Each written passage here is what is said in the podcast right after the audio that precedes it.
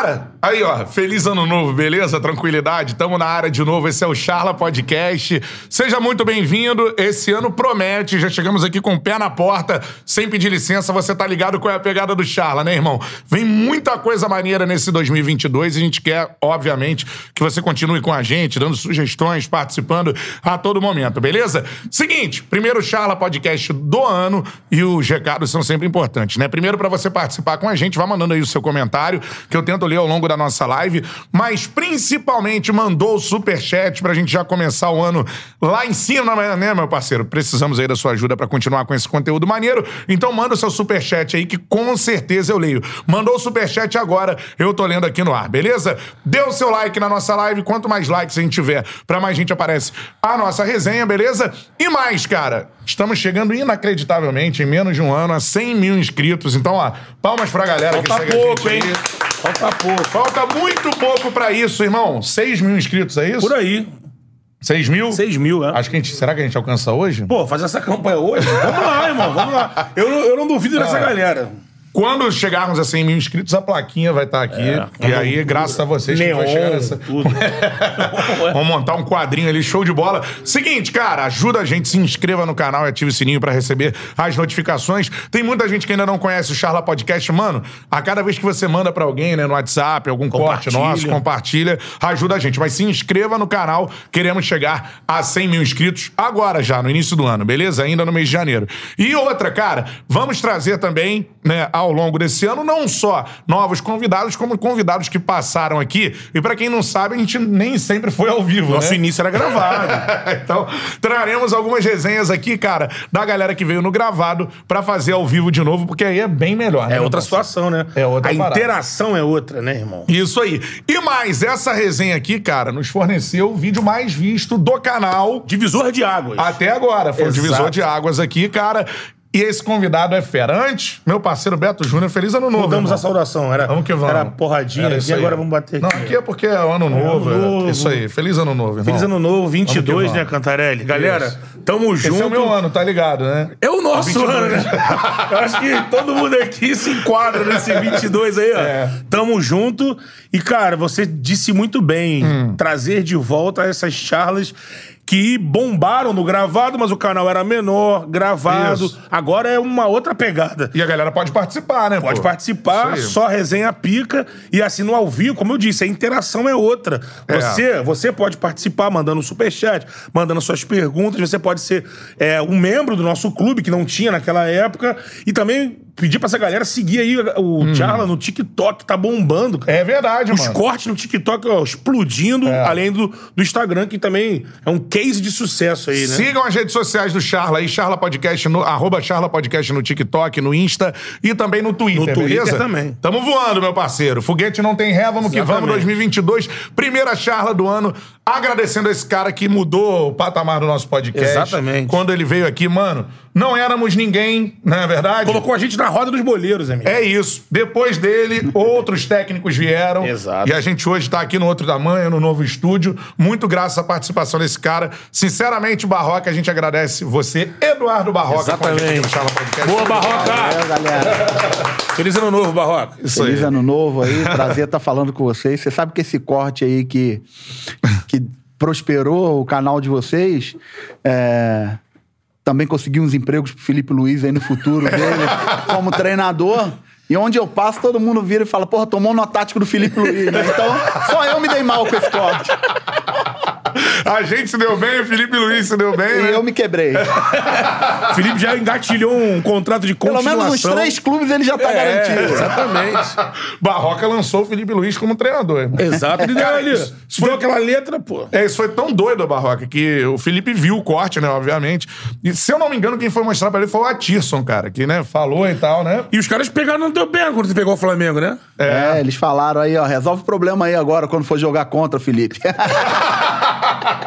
É com Isso, você. isso agora, recentemente, É. assim, no Atlético Goianiense, né? É, mas muito, foi muito legal, assim, aquela nossa.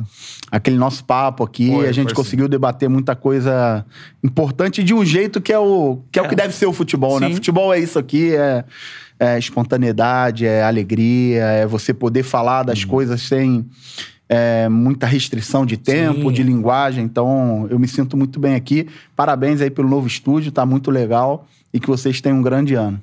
Com certeza, cara, que nós temos um grande ano. Com certeza. Agora, já mandando um abraço aqui pro Arsênio, pro Gabriel Tomás, pro Vitor Romano, galera que tá chegando no, no chat, Maxwell Fagundes, Vitor Miranda, é, Marlon, Marlon Brando, meu parceiro. Que isso, galera, hein? irmão? O Matheus Mota também, toda a galera, ó, vai mandando a sua mensagem, eu tô lendo todas por aqui. Mandou o superchat, eu leio agora aqui no ar. Manda a sua pergunta aí pro Eduardo Barroca, beleza?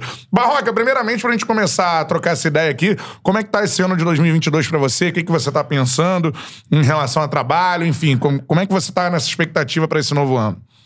Bem, eu, meu último clube foi o Atlético Goianiense. No, na temporada passada eu trabalhei, optei em trabalhar apenas em um clube, já que na outra temporada eu tinha passado por três clubes na mesma temporada, né? E pretendo fazer é, o mesmo caminho esse ano. É, a minha ideia nesse primeiro momento, que apareceu para mim não era não eram projetos que valiam a pena na minha visão iniciar, então é, eu estou aproveitando bastante esse tempo aí para desenvolver algumas coisas que são importantes da minha é, da minha profissão, com a minha comissão técnica, com estudos e naturalmente daqui a pouco num segundo momento aí provavelmente devo pegar um trabalho mais próximo do Campeonato Brasileiro. Ah, então essa é a ideia, né? Pegar ali mais Essa pro é meio do ideia. ano e tal, pra Exatamente. iniciar o Brasileirão, né? É, em 2019 eu peguei um trabalho iniciando o Campeonato Brasileiro, que foi o Botafogo. É, em 2020, como eu falei, eu acabei transitando em três clubes na mesma temporada, que eu entendo não ser o ideal. E em 2021 também iniciei um trabalho no Campeonato Brasileiro que foi muito bom. Então, a tendência é que eu é, espere mais um segundo momento para iniciar um trabalho é, no Campeonato Brasileiro. E você tem é, essa, esse lugar de ser um treinador da nova safra, né? Que todo mundo fala, é um cara que é, tá há muito tempo no futebol, né? Primeiro nas categorias de base, agora assumindo clubes importantes do, do futebol brasileiro. Você acha que é um ano que você pode dar um salto na carreira? Qual é a sua expectativa, assim, em relação a isso? Acho que é muito relativo essa questão É. de salto, né? Eu trabalho muito em cima de fazer as coisas é, da maneira com que eu me sinta feliz, né? É, eu acho que a questão do, das vitórias ou dos resultados, obviamente são importantes, porque a gente trabalha com esporte de alto rendimento, mas na minha visão sempre tem outras coisas também muito importantes nisso, que é a forma de se fazer o futebol, é como a gente se relaciona, como a gente interage com o clube, com a instituição. Eu entendo que o treinador hoje, quando ele aceita um desafio, um convite, ele está apegado em três situações. A primeira situação, naturalmente, é conseguir agregar um valor à instituição. Eu acho que isso é muito importante e as instituições são diferentes. Então, o valor agregado que o Barroca deixou no Coritiba foi diferente do valor agregado que o Barroca deixou no Atlético Goianiense, no Botafogo e por aí vai. É, a segunda parte, é evidente, que é você conseguir entregar resultados, tentando sempre jogar bem e, se possível, aproveitando os jovens, porque você consegue deixar uma semente para frente, né? E a terceira parte, que para mim é a principal, é que você dentro desse trabalho você consiga gerar bons sentimentos em quem acompanha o seu trabalho. Então, quando eu falo gerar bons sentimentos é na equipe de trabalho que trabalha com você, nos jogadores, nos torcedores, no pessoal de imprensa que você trabalha. Então, eu sou sempre um, um defensor da forma e não só do resultado pelo resultado. Uhum, tá certo. Vai, Betão. É, não, isso que o Barroca disse, né? Falou, ele citou os anos dos trabalhos dele. Eu tava lendo aqui, né, pra, até pra gente fazer essa charla. Em 21, o Barroca, quando ele inicia o brasileiro pelo Goianiense, você. Era você, Sene e o Cuca como os únicos técnicos que vinham de uma sequência de três anos começando no- na elite do Campeonato Brasileiro. E isso estava numa matéria que estava falando, lógico, desse massacre que o técnico brasileiro sofre. Aí eu quero saber de você, né? Que, que tá no meio. Eu tenho uma opinião, não da nova safra, mas de um geral, que a gente tem muito técnico brasileiro que tá num. não subiu nem desceu, tá ali no meio paralisado. Você é um cara da nova geração que, quando você vejo os seus trabalhos, você tenta muita coisa. Você é um cara que tem o lado do pessoal, o lado da cabeça, o lado Inquieto, tático. né? É um cara inquieto. É. Que, que você enxerga disso aí, pra você olhar? Esses novos que aparecem ficam ali parados, não dá aquele salto. E, lógico, os veteranos estão saindo do mercado e os estrangeiros tomando esse primeira prateleira, né? Eu tava lendo que nesse último brasileiro foi o recorde de treinadores estrangeiros, né? Isso só aumenta. O que, que isso é? É a falta de paciência do, do- do diretor, do clube? É a cultura brasileira de queimar? É vitória ou vitória? Como é que se vê isso aí? De dentro. Eu, eu acho que a gente tem que ver isso com bastante cuidado e com números, né? Como você bem levantou. É, há um tempo atrás, eu lembro quando eu fui começar a trabalhar como treinador de futebol, se falava muito num debate do treinador que foi jogador com treinador acadêmico. Existia É. muito isso. Depois de um tempo, é, se colocou a- o confronto do treinador mais antigo com o treinador jovem. Isso. Isso. E hoje a gente está vivendo o treinador estrangeiro com o treinador brasileiro. É. Se a gente for levantar bem os números, é, primeiro que na Série A agora, das 20 equipes, é, 20% delas não escolheram ainda seus treinadores. Quatro equipes das 20 ainda não definiram seus treinadores para a próxima temporada. Isso é um ponto. Entre eles o campeão. Exatamente. né? Então, Havaí, Cuiabá, é, Atlético Mineiro e Goiás não definiram ainda o seu treinador. Ou seja, quatro equipes de Série A que não definiram. Mais o Cruzeiro na Série B. Sim. É, depois eu acho que é importante a gente levantar um dado. Hoje a gente tem cinco treinadores estrangeiros na Série A e um na Série B, que é o Gustavo Florentino do esporte. Então a gente está falando aí de seis treinadores num grupo de 40, 40. equipes, que a gente está falando né? de 15%. Né? É, mais do que o treinador estrangeiro, hoje, o que, na minha opinião, é mais significativo são os treinadores jovens. É, são 14 treinadores das 40 equipes, treinadores com menos de 45 anos. Qua- 14. Então, é, na minha opinião, é, a questão da, dessa mudança de cultura de treinadores, hoje ela está muito mais latente com relação a novos treinadores do que os estrangeiros. Sim. Mas é evidente que se a gente for fatiar isso em cenários, se a gente for, a gente for fazer um- um- uma viagem para o futuro e imaginar quais são as quatro equipes que mais vão investir no Campeonato Brasileiro que tem uma maior chance de ganhar: Flamengo, Atlético Mineiro, Palmeiras, e Corinthians, pelo que investiu É. agora, né? É, dessas quatro equipes, provavelmente a gente vai ter três treinadores estrangeiros comandando as quatro. É. né? Então, assim, isso aí é um Aparece mais. aparece mais, isso é um, é um indicativo. É. Isso é um indicativo que a gente não pode negligenciar. Mas a gente precisa ter um entendimento que, por exemplo, dos treinadores mais experientes, hoje a gente tem um representante na A, que é o Abel, Abel, né? É. e um representante na B, que é o Hélio dos Anjos. É. Então, assim, existem indicativos que a gente pode interpretar de diversas formas. É, eu acho que. Eu penso sempre da seguinte forma: o empregador ele tem a prerrogativa de escolher quem ele quer e ele vai arcar com as consequências da escolha. Né? Hoje, mais do que nunca, esse processo de fora para dentro, as- a, a influência das mídias sociais, a influência da imprensa, isso tem um peso muito grande em algumas escolhas. Sim. Né? Não tinha nem 15 minutos que o Cuca tinha anunciado a saída dele do Atlético Mineiro e já estava colocando um nome ali como o principal candidato do Atlético Mineiro. E eu não tenho a menor dúvida que as pessoas do Atlético não tinham ainda conversado com ninguém. é. Mas é essa pressão, Jesus, né? exatamente. É, essa é. pressão de fora para dentro, hoje ela é muito forte. Ela é muito forte.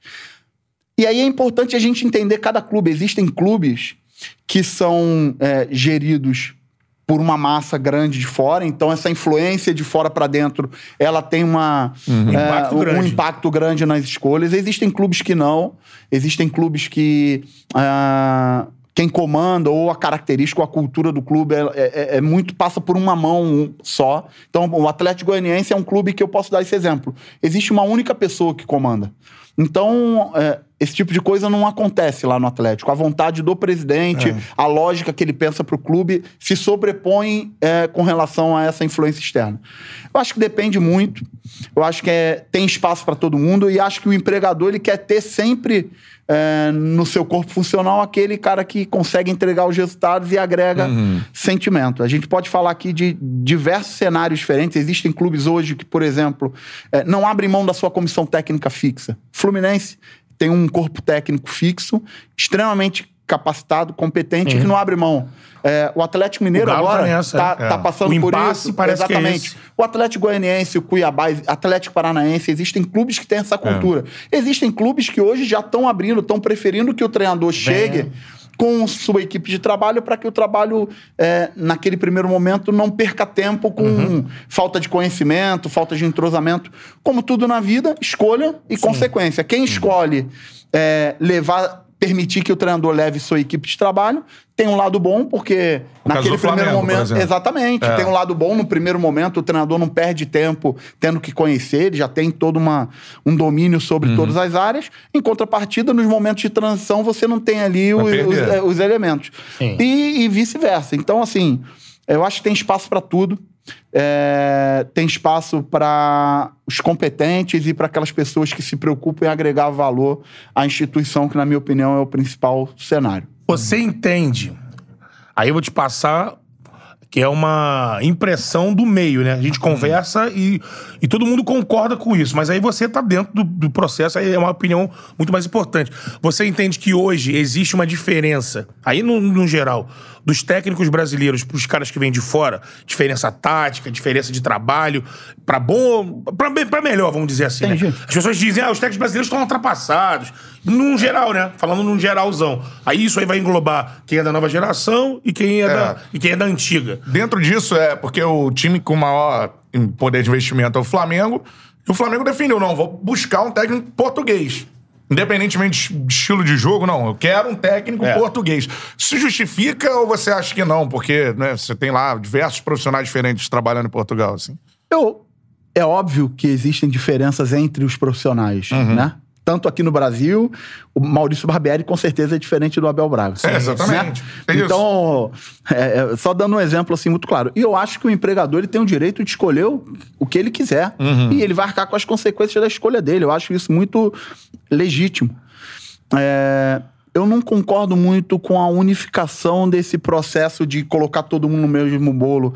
É, o brasileiro, o É estrangeiro. um, ou- um critério ser a nacionalidade. Isso. é, porque a formação, na verdade, a formação, ela é diferente. A nossa formação como treinador, ela é diferente da formação do técnico estrangeiro.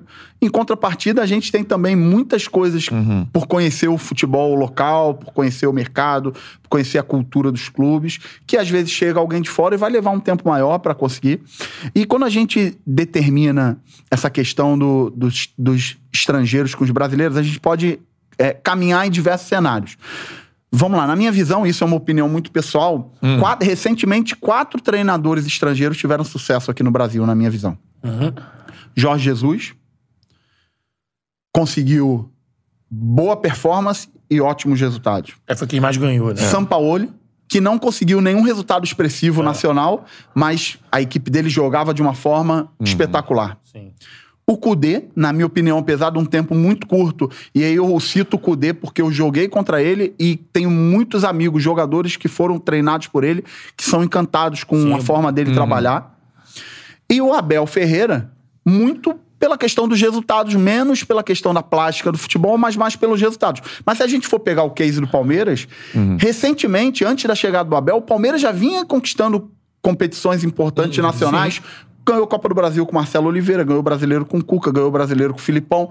O É. Palmeiras é um, é um case de um clube que vem se estruturando há um bom tempo, vem investindo em grandes jogadores e vem conquistando. E, obviamente, o trabalho do Abel, um treinador que conquistou duas vezes uma, a Libertadores, Libertadores, é. não pode ser negligenciado, então ele tem um mérito, né?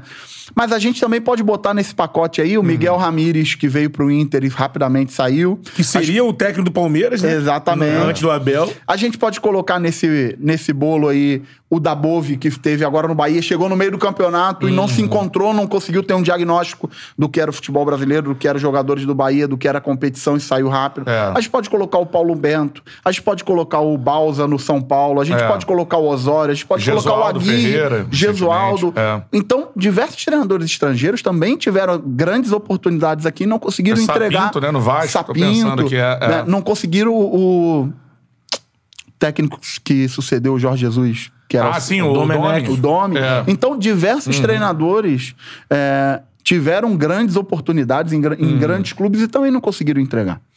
É, por isso que eu acho que esse tipo de análise de cenário ele tem que ser muito individualizado. É. Né? Ele tem que ser muito. Cada treinador tem uma formação, ela- ele tem uma competência, ele tem uma forma de se relacionar com a torcida, com os dirigentes, com os jogadores. Ele agrega um determinado valor com aquela equipe que já está no clube. Ele tem uma forma de analisar e escolher jogador. Ele tem uma forma de trabalhar com relação aos adversários.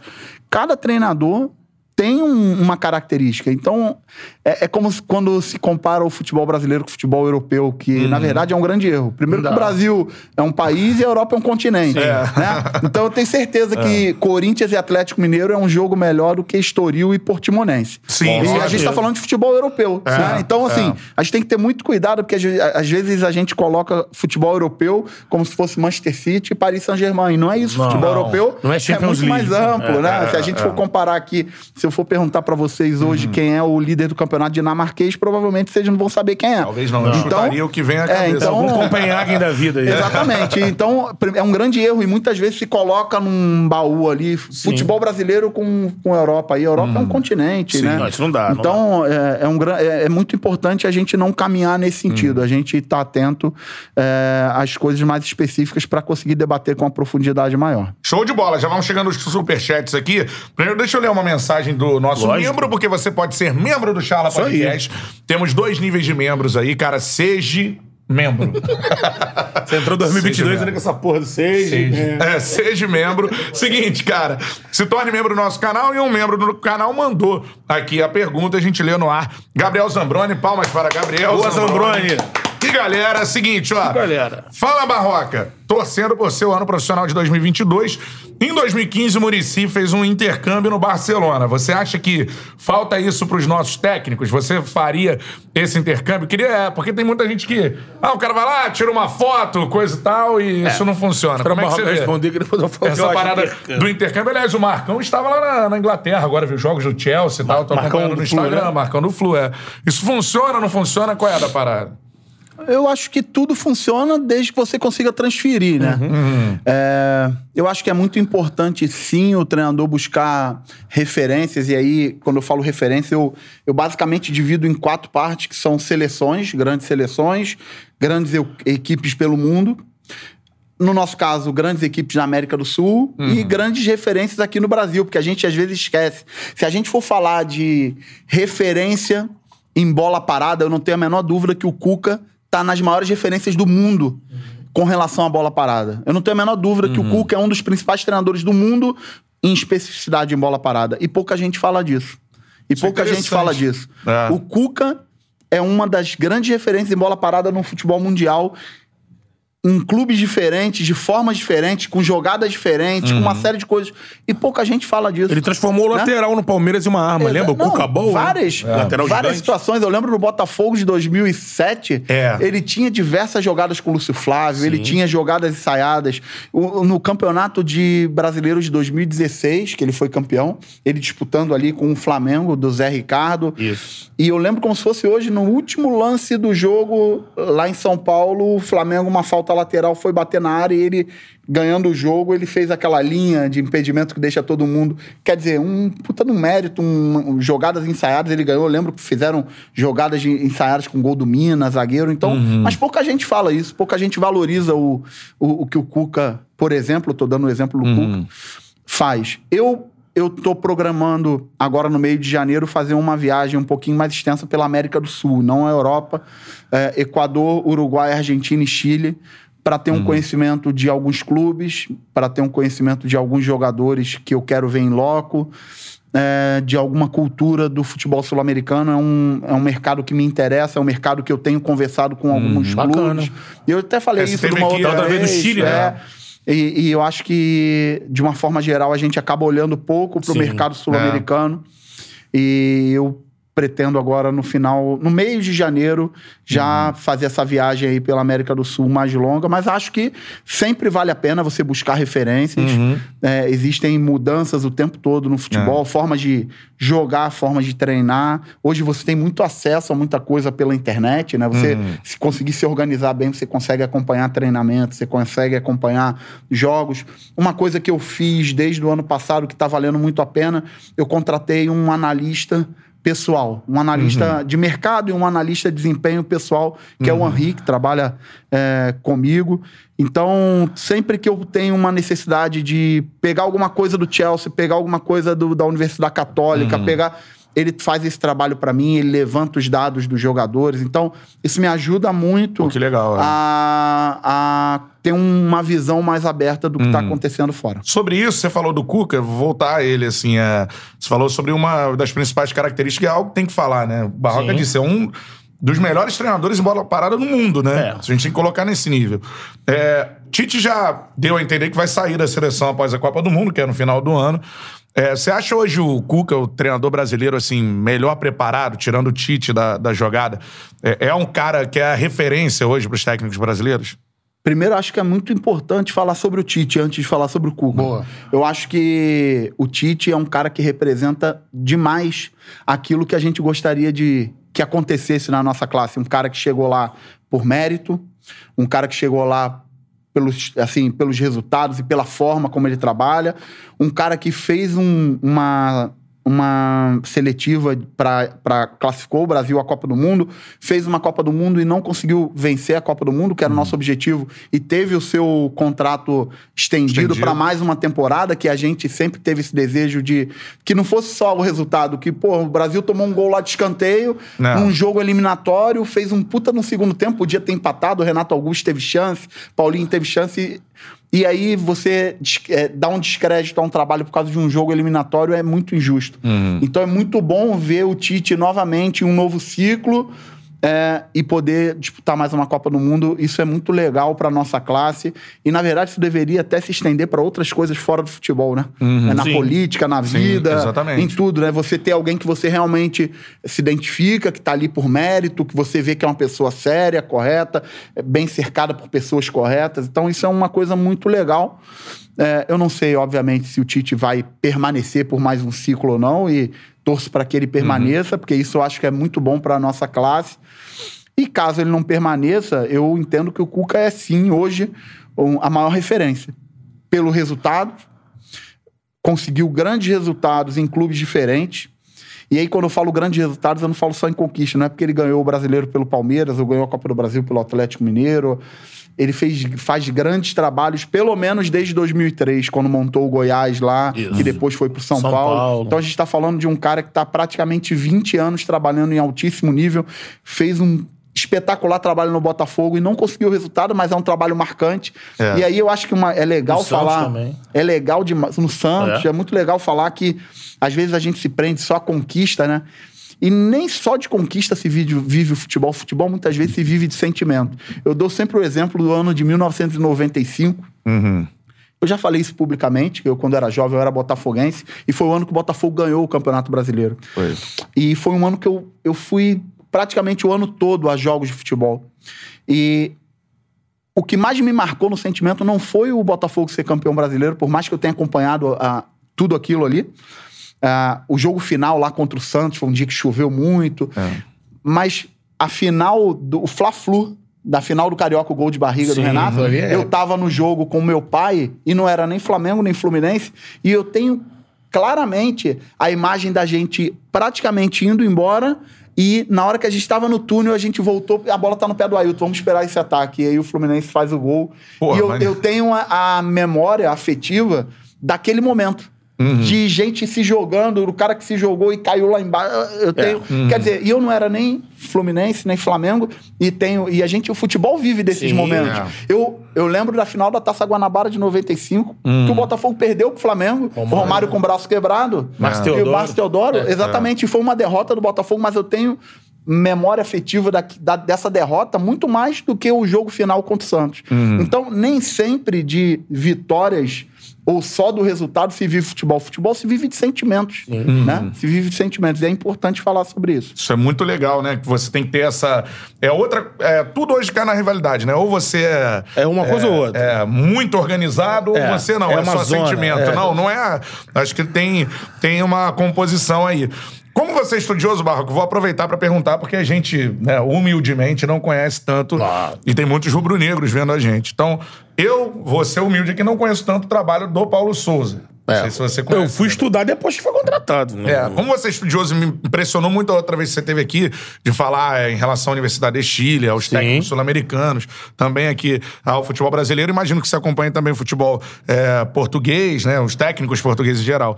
Quem é esse técnico que tá chegando pro Flamengo, assim, o Paulo Souza? O que, Eu- que dá pra falar dele? É, assim, Eu tenho um conhecimento de algumas coisas que ele já fez, mas não o suficiente para chegar aqui publicamente e dar um parecer. Eu acho que é uma obrigação nossa, primeiro, recebê-lo bem, né? E, obviamente, as pessoas de dentro do clube vão fazer isso. E quando ele jogar contra os treinadores brasileiros, ele não tenha dúvida que ele vai ser bem recebido por todos. É, não conheço a fundo a sua equipe de trabalho, mas pela experiência, pela história, é um cara que jogou em altíssimo nível, foi foi, um craque, jogador né? de altíssimo nível, é um cara que caminhou, fez a sua caminhada como treinador também em altíssimo nível. Tem referências públicas de diversos jogadores também de altíssimo nível, o credenciando como um grande treinador. Não só falando de futebol, a gente tem recentemente aí uma entrevista do Pablo Zagueiro Isso. falando que ele é um cara que conseguiu tirar o seu melhor, e isso, pra mim, já é um grande indicativo de ser um, um- um treinador preocupado em nas relações, preocupado com o lado humano, preocupado. Então, assim, eu não tenho um conhecimento tão profundo para falar publicamente sobre o trabalho dele, mas é, que ele tenha certeza que vai vir para um clube onde tem uma expectativa muito alta, né? Que ele sucede também profissionais com um nível muito alto, porque eu também acho que é muito importante se falar aqui. E quando se fala isso publicamente, a tendência é tomar porrada, mas a gente precisa fazer isso, inclusive, para absorver as porradas. A gente precisa dar crédito ao Renato. O Renato não é um profissional né? qualquer. O Renato é um cara que entrega resultados de alto nível. Outro dia eu tava vendo um, um jogo retrô aí e ele era finalista da Copa do Brasil em 2006.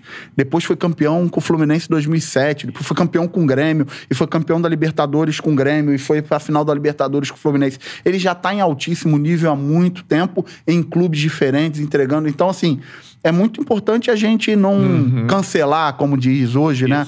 A gente massificar um, um rótulo negativo em um profissional que está há muito tempo trabalhando em alto nível. Então, acho que isso é muito importante a gente ter essa responsabilidade pública de valorizar. Não é porque o Flamengo não ganhou a Libertadores, de repente, por um lance isolado, ou por uma situação específica, a gente tirar o crédito e o valor de um profissional que está tanto, an- tantos anos aí trabalhando em alto nível. Então, é importante que o novo treinador do Flamengo também saiba que ele está chegando e substituindo um grande profissional. Esse frenesi do Flamengo, essa loucura toda que a torcida do Flamengo promove, que tem o lado bom e tem o lado negativo. O lado negativo é esse lado. Se você pegar, e até pro Brasil, essa loucura do Flamengo fritou pro Flamengo, mas acaba fritando pra opinião pública. O Rogério e o Renato, que antes do Flamengo, o Rogério muito recente, mas o Renato, pelos trabalhos que vinha fazendo, pelo menos do Grêmio, já era colocado nessa prateleira que o Cantarelli botou o Cuca, olha. Caso o Tite saia, olha, o Renato aí, hein? É. O Rogério já era apontado também, olha, o Rogério, um cara desse, pô, com um conhecimento, todo mundo trabalha com o Rogério e fala que, pô, treinamento, o cara não repete treinamento, exercício e tal. da história do Fortaleza. É, o cara com trabalho. E aí passaram pelo Flamengo hoje. Você vai botar na opinião pública, pô, sabe nada. Isso é complicado. E o Paulo Souza chega num clube onde existe isso. É, é frito, ou o cara ganha, ou o cara é frito. E sai daqui queimando. Mas por outro lado, ele parece que tá motivado, que tá dizendo que, olha, é uma oportunidade de eu conquistar algo, é o melhor elenco que eu vou ter na vida, que eu já trabalhei, e pode me projetar pra pegar um, um grande clube europeu. Você acha que é possível é, um trabalho semelhante ao do Jorge Jesus? Pela carreira do Paulo Souza, que é um cara até mais rodado do que o Jesus em outras ligas, né? Ele alcançar um- um- uma primeira prateleira da Europa? É possível, claro tudo é possível em futebol. Infelizmente, um, outro dia uma pessoa falou pra mim que só não é 100% sorte porque não joga no dado. É, falei- e é verdade. Então, é, tudo é possível. É porque tem muita gente que fala assim que o Jorge Jesus tem um trabalho. Aquele trabalho de 2019, o que aconteceu em 2019, nem mesmo se ele voltar, acontecerá de novo. Você acha Tem um, muito tem um ditado que fala a expectativa é a mãe da merda. É né? isso. A expectativa é a mãe da merda. A expectativa é a mãe da merda. Ou, você- é aquela história, você, você ama Paola Oliveira, É. você quer deixar de amar, fica uma semana com ela que você vai começar a ver os defeitos. vai- É. né? Então, é, é, então é, verdade. A expectativa é, é importante a gente não nem pra cá, nem pra cá. A gente saber exatamente qual é a nossa real prateleira, qual é a real prateleira dos profissionais. Não existe, não existe super-homem. Por mais que hoje se tenha uma necessidade muito grande de se colocar alguém como responsável, como vilão, como ídolo, como Não existe isso. É um tra... O futebol é muito complexo, envolve muita gente, envolve muitas pessoas, envolve familiares, envolve agentes, envolve interesses paralelos, envolve sentimento de torcedor, envolve influência externa com, com interesse. É, é, muito complexo. Nunca vai ser só uma pessoa, nunca vai ser só um caminho. Não uhum. tem super-homem, não tem o cara que é o responsável. Não, não existe isso. Não existe o responsável. É um conjunto de situações. Uhum. Obviamente, pessoas que têm competências, elas vão influenciando, ajustando, protegendo, mas não existe super-herói. Uhum. É importante deixar isso claro. É, isso. Seguinte, galera participando aqui, mandando superchat, cara, resenha altíssimo nível, como sempre. Aqui com o Barroca, palmas para o Rômulo Rosa, mandou superchat. Boa, Rômulo! Vamos subir o like aí, hein, galera. Isso aí. Subir aí. Dê um like na nossa live. Quanto mais likes a gente tiver, para mais gente aparece a nossa resenha. A audiência já tá show de bola, mas você pode ajudar. Lembrando, estamos na campanha dos 100 mil inscritos. Se inscreva no canal agora, curte o nosso conteúdo, se inscreva aí no canal. Estamos quase certeza. lá, galera. Seguinte, ó. Rômulo Rosa mandou aqui. Isso também é uma questão interessante da, da gente falar. É que tem muita gente que tem a percepção assim, tem treinadores que não conseguem variar o estilo de jogo, né? É, isso é uma, como se diz, uma opinião em comum. Ah, Sim. o Fernando Diniz sempre que assume, joga da mesma forma e ele acha que quando você passou pelo Botafogo, você poderia jogar de outras formas. Vou ler aqui, ó, o Rômulo. Sou botafoguense e acho que faltou mudar o estilo de jogo, principalmente em 2019. Acho que o Barroca e o Diniz precisam saber mudar o estilo de jogo. Você concorda com isso? Você é um cara que acha que você muda o seu estilo? Explica pra, pra galera que tá, tá assistindo aí o Charla. Tamo junto, Rômulo Rosa. Palmas pra ele, mandou o superchat, eu leio aqui agora. Manda o superchat aí que eu tô lendo. Vai. Não, agradeço a mensagem do Rômulo aí. Realmente, naquela ocasião, em 2019, no Botafogo, é, a gente encontrou uma forma de jogar e de trabalhar em que os jogadores se sentiam muito confortáveis daquela forma.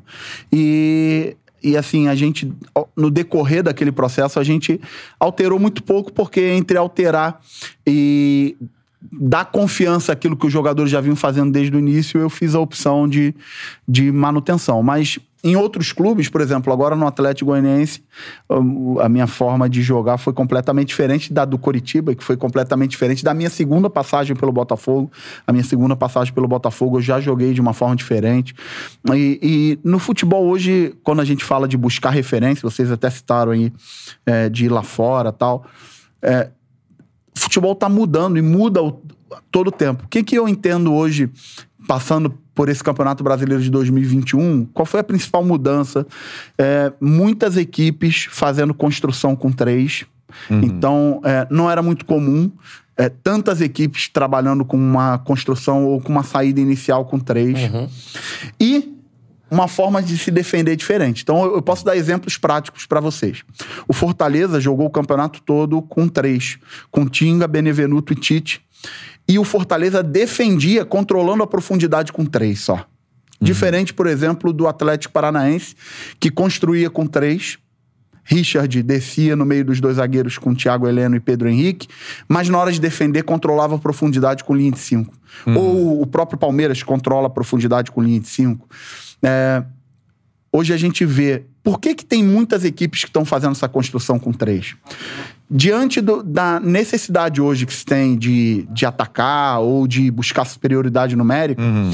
quando você joga contra algumas equipes que jogam com dois atacantes, se você faz uma construção de trás é, com uma linha sustentada de quatro, você acaba ficando com quatro para dois e você perde um jogador nesse. Ou melhor, você tem um jogador a mais nesse processo inicial, e esse jogador ele poderia estar numa linha mais à frente para desequilibrar numa linha mais à frente. Então, existe, é, as equipes estão é, raciocinando e fazendo esse processo, principalmente inicial de construção, uhum. muito de acordo com como o adversário joga. Se o adversário marca com um centroavante, faz a construção com dois zagueiros e um volante por trás. Se o adversário trabalha com dois, faz essa construção com três. Essa construção com três, ela pode ser descendo um volante, ela pode ser fixando uhum. um lateral, fundando o outro, deixando o time penso, como se uhum. fala.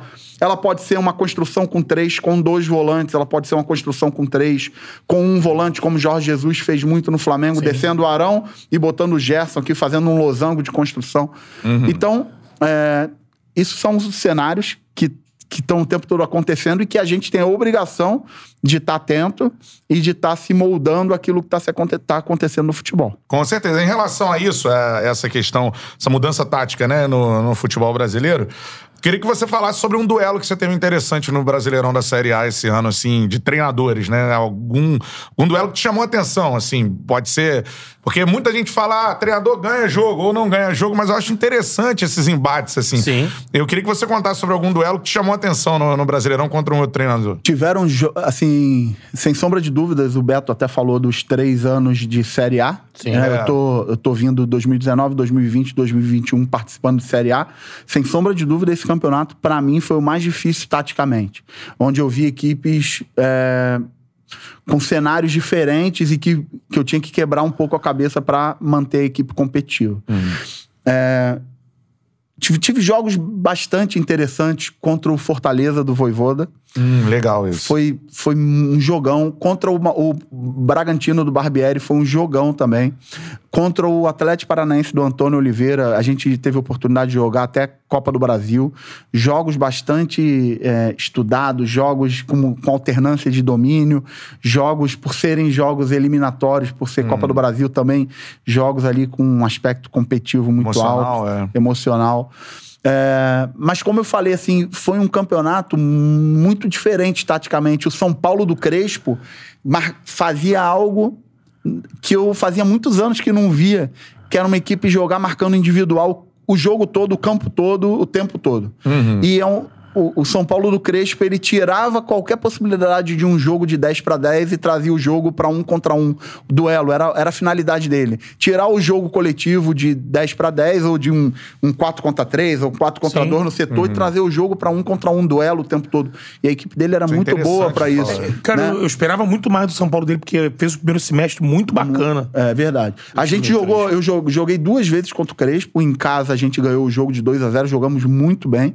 E depois, é, no Morumbi, a gente perdeu o jogo de 2 a 1 É, foi- foram dois jogos muito legais, taticamente, uns jogos assim, porque você queima a cabeça realmente para ver onde você vai usar o teu jogador livre. Na verdade, meu, joga, o meu único jogador livre quando eu tinha bola era o goleiro. Então, como é que você faz para é, tirar, o, tirar esse jogo de duelo individual? Co- Como que você faz? Que manobra você faz? Para onde você leva? Para onde você não leva? Então, assim, é, duelos bastante interessantes. Palmeiras muito forte coletivamente. É. Então, assim, é, foi um campeonato brasileiro muito legal, muito legal taticamente. Eu tenho uma expectativa que esse campeonato de 2022 também vai ser muito forte, muito competitivo. E, e, assim, eu não conseguiria citar um único exemplo. Eu acho que é legal mostrar o que foi. O, o- o Corinthians do Silvinho, eu joguei quatro vezes contra eles. É. E o primeiro jogo, o Corinthians jogou de uma forma e, e foi muito legal ver como eles foram crescendo, como o, Silvinho foi botando a, a mão no trabalho dele ali, e a equipe foi crescendo coletivamente. Foram jogos sempre muito competitivos, muito legais, muito, muito legal. O campeonato foi muito bom. Então, vou falar especificamente sobre cada um. Vou começar Sim. pelo Silvinho, que você, é, como você disse, né?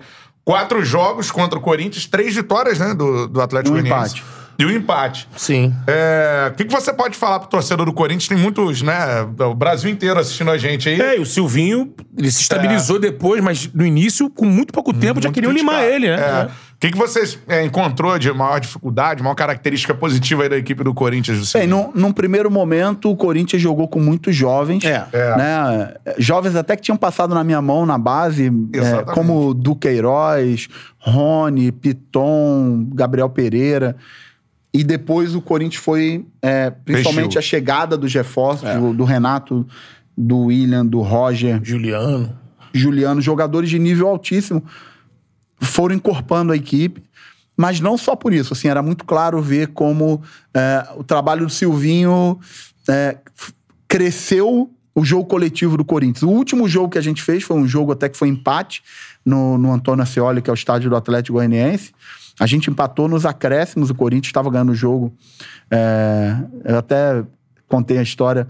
O Gabriel Pereira, que é um jogador que tinha passado na minha mão na base, ele era mais jo ele é mais jovem do que os, os demais. Ele é 2001 e, e na época a geração que trabalhava comigo era uma geração nascida em 99, então ele era mais jovem. Isso na base do Corinthians. Na base do Corinthians. E ele, ele jogou pra cacete esse dia.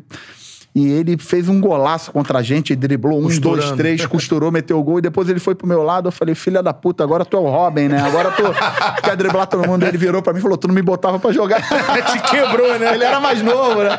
É, mas, mas assim, é, a Essas equipe. muito é, foda. a equipe, a equipe coletivamente. O Du também, o Du é um garoto que eu adoro. Ele jogava comigo na base como primeiro volante. E, e o Silvinho, nesse jogo aí, teve um problema com o Fagner, ele botou ele de lateral e ele chutou uma bola na trave. Uhum. E eu falava pra ele assim: tu não joga nada, tu só marca e toca pra quem tá do lado que tu não joga nada. Aí ele chutou uma bola na trave, ele olhou pra mim, tava bem do meu lado falou: vai que eu não jogo nada. Esse tipo de pilha com o jogador, essa é foda. legal. Tira o cara da zona de conforto, pegando ele, pegando É, isso é legal. O, o a gente jogou contra o Palmeiras também. O Davidson é um garoto que é do Palmeiras.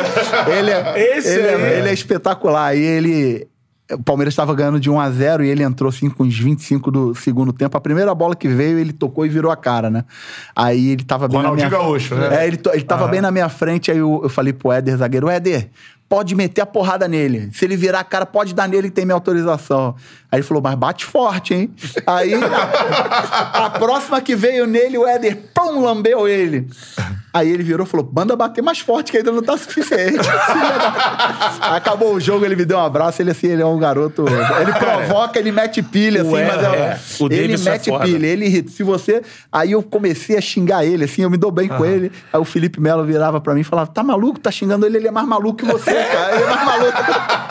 O, o Davidson, ele é tipo um Diney, cara. É, É, jogador, jogador pode anos 90, assim, ele vai lá, pilha. Ó, e joga, hein? e Joga, pra caramba. Ele, É mesmo, tem muita gente que fala que ele não joga e tal. porra, ele, ele é um cara, assim, eu adoro ele. Eu, eu joguei contra ele naquele time do Filipão, que foi campeão brasileiro.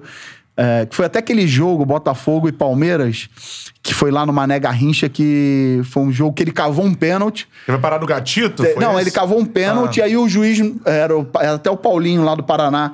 O ju, o- Lance ele cavou um pênalti, aí o, o juiz não deu, aí mandou seguir, depois aí- mandou é, voltou. É, é. aí deu. aí. Mas ele, eu, eu gosto muito dele como jogador e, e gosto um pouco desse jeito dele. assim, Provocador. provocador. Ele, ele é malandro, né? mas ele é aqui de Campo Grande. Um dia eu tava no Santos Dumont indo pra Goiânia, assim, aí ele me abraçou por trás, eu não sabia. Ele falou: Pô, tu não tá puto comigo, não, né? Tu mandou me bater.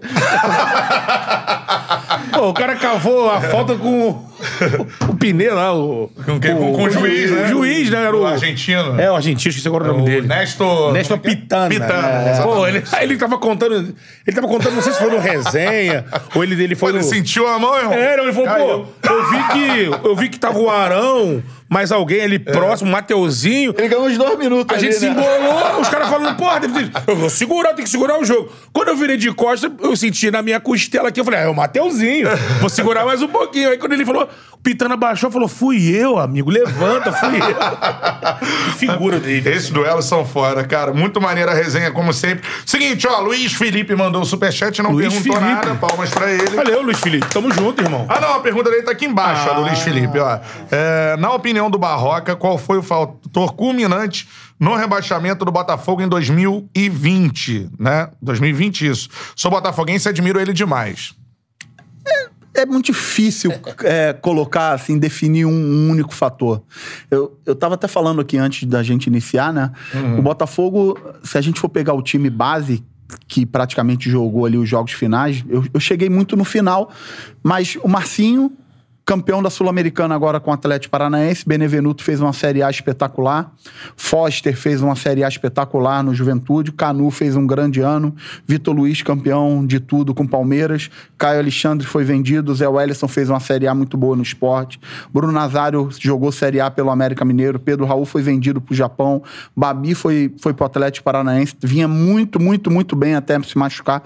Então, assim, os principais jogadores conseguiram depois agora se recuperar, voltar a jogar em altíssimo nível. É muito difícil definir um- uma única situação, até porque eu cheguei no, no final assim para tentar reverter um, um cenário bastante adverso. É, mas muito feliz assim que o Botafogo fez um grande ano, conseguiu se reerguer. O Botafogo merece, o Botafogo é gerido por pessoas sérias, pessoas que querem fazer a coisa correta, pessoas do bem. E muito legal ver que o clube tá, tá num caminho do bem, muito caminho bom. Como é É que você. isso, so- falou sobre da isso. SAF? É, não, em relação ao, ao Carly, né, que a gente conversava fora do ar, isso é uma percepção do torcedor do Botafogo. Agora na Série B, a partir do momento que o Carly entra no time, né, o time ganha um. E, isso é muito interessante. pra Personalidade, mim. né? É uma questão de personalidade que influencia o grupo, assim. Pra muita gente, se o Carly tivesse nesse rebaixamento, pelo menos como caiu, o Botafogo não cairia. Você acha que faltou um cara, assim, é, com o perfil do Carly, se não fosse ele, ou outro jogador, enfim? Jogadores como o Carly fazem sempre a diferença, né? Joga... O Carly é um jogador especial, diferente desses, que é muito difícil encontrar na juventude hoje, porque ele tem uma liderança. é, quando ele fala, realmente todo mundo abre a orelha para escutar. É, e ele não é só a boca que fala, a atitude, a postura, a cobrança, como ele se porta, como é o lado profissional dele. Então, eu tive a oportunidade de viver agora com o Fernando Miguel, que é um cara assim no Atlético Goianiense. É, já tive a oportunidade de conviver com muitos jogadores assim experientes que tra- trabalhei com o Ricardinho, que hoje é comentarista. É. Ele era um cara assim, é um cara que então esse tipo de liderança são lideranças que realmente fazem a diferença para quando a coisa não anda bem. E naquela ocasião, quando chego no Botafogo, a- acabou que as principais referências mesmo estavam sendo jovens, né? Tava sendo o Caio Alexandre, tava sendo o Canu, estavam sendo o Diego, goleiro, estavam sendo jovens. é, caras que viveram coisas muito boas dentro do clube na base, sempre foram acostumados a vencer, jogadores que gostam do clube, jogadores que sentiram na pele.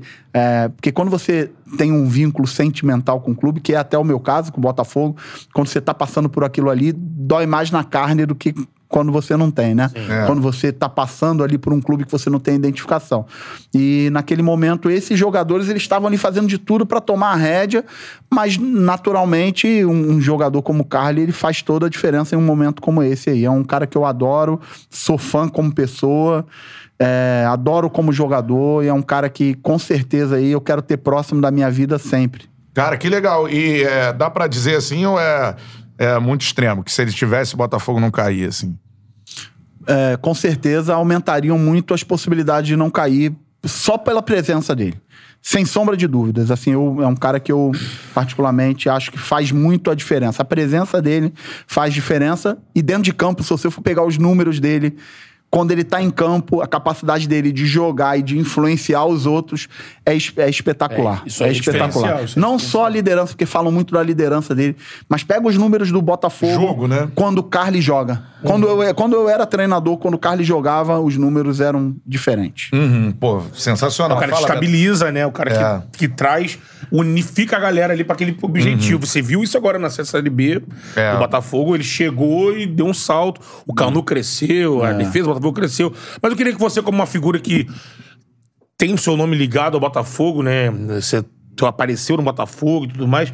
Como é que você está enxergando essa nova fase, essa criação aí dessa sociedade anônima do futebol, já com um investidor conhecido aparecendo aí, um, um estrangeiro, né? Mas John Textor. John Textor. Tem que, tem que falar devagar, senão parece marca de camisinha. Não, não é John Textor, é. John Textor. É isso aí. Que é o cara lá do, do Crystal Palace, é um dos sócios, e agora vem com esse know-how pro Botafogo. Como é a tua expectativa? Como é que você tá vendo isso tudo? Não, acho que o Botafogo fez um ano espetacular, conseguiu voltar de uma forma muito legal, digna, honesta, com um bom trabalho fora de campo, com um bom comando técnico e com valorização dos jogadores, né?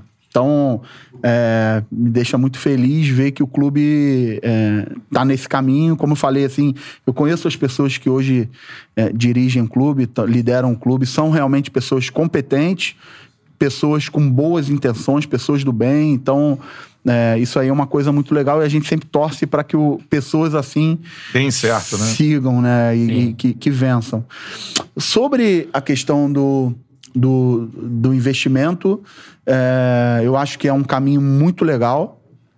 Eu tenho um pouco de dúvidas, não só com relação ao Botafogo, mas com relação a grandes equipes. É, como vai ser esse primeiro momento, porque eu acho que existe uma- um, um caminho duplo aí, que são os clubes que vão virar empresa, mas que recebem influência de fora para dentro, que tem torcida, que tem imprensa, que tem cobrança, que a torcida vai lá e entra para invadir treino. Sim. Como, como vai ser essa organização nos momentos de que o resultado crise, não, né? não aparecer a curto prazo? E existem os outros clubes, e aí eu falo muito, é, começo a falar para vocês da polarização. Eu, eu tenho uma visão que 2022 vai ser um ano de polarização das competições no Brasil. É, eu vejo claramente, vamos pensar em Série B, por exemplo. exemplo. Uhum. A Série B inicia, com, na minha visão, com cinco equipes com expectativa clara de protagonismo. Tem que subir. Cruzeiro, Grêmio, Vasco, Bahia e Esporte. É. Campeões brasileiros, Uhum. equipes habituadas a jogar Série A, equipes que começam com uma expectativa de ter que subir. Vejo três equipes com meio do caminho aí, que são equipes tradicionais, equipes também habituadas a jogar Série A. Guarani. E Guarani, Ponte Preta e Chapecoense. Uhum. As demais equipes, eu tô falando, falei de cinco, falei de três, sobram 12. As demais equipes, na minha opinião, elas brigam por um único objetivo, que é permanência na Série B. Tirando CRB e CSA, que estão é. brigando ali já há um tempo. Então, a gente tem Ituano, a gente tem Novo Horizontino, a gente tem Londrina, a gente tem Tombense. A gente, E a gente, se a gente for ver a característica dessas equipes, todas equipes com caminho de empresa, equipes com organização, equipes sem muita pressão de fora para dentro. Então, é um, é um, um caminho de polarização. Sim. Isso quer dizer que essas cinco equipes que vão brigar por protagonismo vão subir? Não. A gente acabou de ver que não. Exato. né? É, na Série A, a gente tem também, na minha visão, é, uma polarização. A gente tem as equipes que estão mais capitalizadas no momento. Palmeiras, Flamengo, Atlético Mineiro. De Co- formas distintas entre elas. é. É. Acho que o Corinthians vai fazer um ano legal. Acho que o Corinthians vai fazer um ano legal. O São Paulo tem um pouco de dúvida, mas vamos colocar essas quatro. E vejo na Série A, claramente, 10 equipes com um único objetivo primário. Se falar assim, ó, o presidente tem que escrever publicamente e publicar qual é o objetivo primário na- no Campeonato Brasileiro. Não 10 cair. equipes começam com o objetivo de não cair. É. Então sobram seis equipes no meio desse caminho, Uhum. né? A gente vai falar Inter, São Paulo, Santos, essas equipes nunca vão falar que o objetivo é não cair, é. né? Mas menos também são equipes que se a gente fechar o olho e falar ah, o Santos vai ser o campeão brasileiro de 2022, a gente hoje não colocaria o nosso dinheiro né? para isso. Sim. Fluminense, e tal, Fluminense, são é. Equipes que podem brigar por grandes objetivos, Uhum. tem camisa, tem tradição, mas Num primeiro numa momento, lógica, num não. primeiro momento, não. Então, assim, É. na minha visão, isso aí é uma polarização de competição. As empresas, elas vão vir para meio que colocar todo mundo na sua real prateleira. E a gente, é importante que a gente tenha um- uma real noção de qual é a real prateleira. O Bahia é um bom caso. O Bahia vinha aí de alguns anos como protagonista, investindo muito alto, né? clube organizado, e foi Caiu. rebaixado. O Grêmio, né? O Grêmio, o Fortaleza, ano passado, no último campeonato, ele não caiu na última, Na última rodada. rodada. E esse ano fez um campeonato espetacular. É. Acima da sua prateleira. Eu até falei recentemente com o Voivoda, ele me ligou para me é, consultar sobre um jogador. E a gente conversou sobre uma série de coisas. Desde que ele veio para cá, a gente sempre conversa. E a gente estava conversando sobre isso, sobre a real prateleira. O Fortaleza fez um ano acima da sua prateleira, pela É. sua competência administrativa, pela sua competência de comissão técnica, Uhum. pelo valor dos jogadores. Como chegar agora pro torcedor que vai jogar uma Libertadores, que vai jogar mais um ano de Série A, né? E falar assim, ó, pessoal, essa aqui a gente pode até repetir esse ano, até melhorar esse ano, a gente pode até ganhar a Libertadores. É, mas isso aqui já tá acima da realidade. Isso aqui tá acima da nossa real prateleira, pelo nosso investimento. Uhum. por- Então, eu- quando, eu- quando a gente fala de clube empresa, eu acho que é muito importante a gente É. ver como isso vai se encaixar no primeiro momento. Sobre isso- Expectativas e realidade. É, Exato. desculpa é, até te cortar, Barroca. Em relação ao Voivoda, cara, me chamou a atenção agora que você falou que você fala com ele sempre, né? Se liga, desde, desde que, ele, que ele chegou. Queria que você falasse pra galera, porque já tem uma expectativa, não hoje, né? Ele tá no Fortaleza, tá bem, vem uma Libertadores, coisa e tal, mas que ele deu um salto em termos de, todo respeito ao Fortaleza, tamanho de clube, né? Foi cogitado em, É, em dizem que ele relação- até tava, ele esperou um pouco pra renovar a situação no Flamengo, isso que fala. É. né? O que, que você pode observar desse treinador aí, que hoje eu acho que ao longo do ano cai um treinador num, num- num desses grande. gigantes aí de frente, talvez Palmeiras, Atlético Mineiro, Fez um grande Flamengo trabalho. e tal. O Voivoda é um nome ali que a galera já vai pensar. Então, é, quem é o Voivoda é um cara que você acha que daqui a pouco vai estar nesse nível do futebol brasileiro de lutar por título brasileiro, tá numa equipe é, que vai lutar pela Libertadores. O que, que você pode falar dele, já que você tem esse contato, né? Eu- a gente conversa muito, sempre que tem oportunidade, a gente conversa sobre futebol de uma forma geral, a gente conversa sobre futebol brasileiro. E agora, recentemente, a gente teve uma conversa muito longa sobre uma série de coisas. Né? E ele com certeza recebeu convites, sondagens e fez uma opção de permanecer. Porque acredita no, naquilo que está sendo construído por ele, acredita na direção do clube, ele acredita que a montagem de um, de um grupo de trabalho, ele já conhecendo a instituição que ele tá, pode fazer a diferença. Então, assim, eu acredito que ele pode ser um, um treinador de altíssimo nível, as conversas com ele são sempre em altíssimo nível. Ele é um cara que já tinha feito um trabalho muito bom no Tadieres da Argentina, então é, é um cara que agrega bastante valor, é um cara de um nível muito legal e que eu acredito que pode aí prosperar, não só aqui no, no Brasil, mas em, em outras ligas aí pelo mundo. O que, me chamou, o que me chamou a atenção rapidinho do, do Voivoda foi que ele chegou no Fortaleza, eu confesso não conhecia o Voivoda, e de cara ele já botou o Fortaleza pra jogar com a cara dele. Assim, não teve um- a adaptação que a gente sempre fala, ah, o cara chega. Ele já chegou, o Fortaleza já tava jogando diferente, se movimentando pra caramba. Assim, isso me, me, me- me mostrou assim, pô, o cara deve ter um método de trabalho muito impactante, porque não teve. Ah, o Fortaleza tá se adaptando ao Voivoda. De cara já era um time que se mexia, as linha- a linha de a três. geometria do time dele, ela é um pouco diferente e, e quem não se adapta a isso sofre sim. pela forma dele trabalhar e é um mérito dele, porque apesar, como eu falei, apesar dele fazer uma saída com três, é, o Tinga não é zagueiro. Sim. Muitas vezes ele jogou com dois laterais nessa linha de três, às vezes com o Jussa, que é um. O Jussa é um jogador formado no Vasco, que sempre foi volante de formação, depois jogou em um determinado período na Portuguesa de São Paulo como lateral. E, em vários momentos ele utilizou dois laterais nessa saída com três. Então, é, em muitos momentos ele, ele, jog- ele atacava num 3-3-4, colocava quatro caras em cima da, da última linha do adversário. Então, adversários que defendiam com linha de quatro mais fechada sofriam muito porque tinham quatro caras em cima da última linha. né? Se você abre a sua linha de quatro, ele jogava com dois atacantes, Robson e Wellington Paulista, ou David Robson, ou David Wellington Paulista, dois em cima de dois zagueiros. Então, alguns times tiveram muita dificuldade de se adaptar à forma do Fortaleza jogar na parte estrutural. É um mérito muito grande dele que ele conseguiu colocar. Ele adaptava em vários momentos a saída com três, com dois volantes, em outros momentos a saída com três, com um volante. Quando ele enfrentava equipes que defendiam em duas linhas de quatro, ele jogava com dois volantes para atrair os dois volantes do adversário e entrar esse passe direto nos atacantes. Então, eu tô falando aqui, obviamente, de detalhes táticos e tal. Não, mas é importante. Mas é legal, que- importante. É, É didático pro- pro quem tá vendo. Ele, ele é um treinador, na minha opinião, o jeito que ele montou a equipe do Fortaleza ele tem muito mérito da, do pensamento de futebol dele. É diferente, assim. É diferente. É, é diferente por ser ah, assimétrico. Ele, ele consegue mudar o jeito de jogar sem precisar mudar jogadores. Então, por exemplo, em alguns momentos, até no jogo contra a gente, é, ele começou jogando com Tinga, Marcelo e Tite. E em alguns momentos ele voltou para uma linha de quatro. Porque o Tinga era lateral. Então ele descia o Bruno Melo para lateral, jogava Tinga, Marcelo, Tite e Bruno Melo. Então, é, em vários momentos ele não jogava com Bruno Melo, ele jogava com Crispim de ala esquerda, que é um 10 que de ele fez com o origem. Crispim, É, cara, foi- Então, assim, é, é um mérito muito grande dele, da forma dele de pensar. Ele conseguiu colocar. Isso é, com jogadores assim, que não são tão badalados. exatamente. é, mas ele conseguiu fazer os jogadores acreditarem que eles podiam jogar um bom futebol. E isso aí, na minha opinião, é... muita gente fala do, do Fernando Diniz, da questão tática, do sair jogando, da posse de bola, quando na verdade o Fernando é muito meu amigo. O principal é, mérito do Fernando, ou característica, ou competência, não tem nada a ver com a parte tática e tem a ver com a, com a forma como ele faz o jogador acreditar que ele pode jogar um jogo de uma forma que ele jogava quando tinha 10, 11 anos na rua, quando ele era o principal jogador da escola, quando ele era o principal jogador da rua. Esse é o principal, e, e as pessoas falam um pouco sobre isso. É, o Na verdade, o principal objetivo do Fernando é fazer com que o cara se divirta ali jogando futebol de alto nível, obviamente com as responsabilidades que, que se cabe em um esporte de alto nível, mas o jogador não perder a paixão, não perder aquilo que fez ele um dia querer ser jogador de futebol.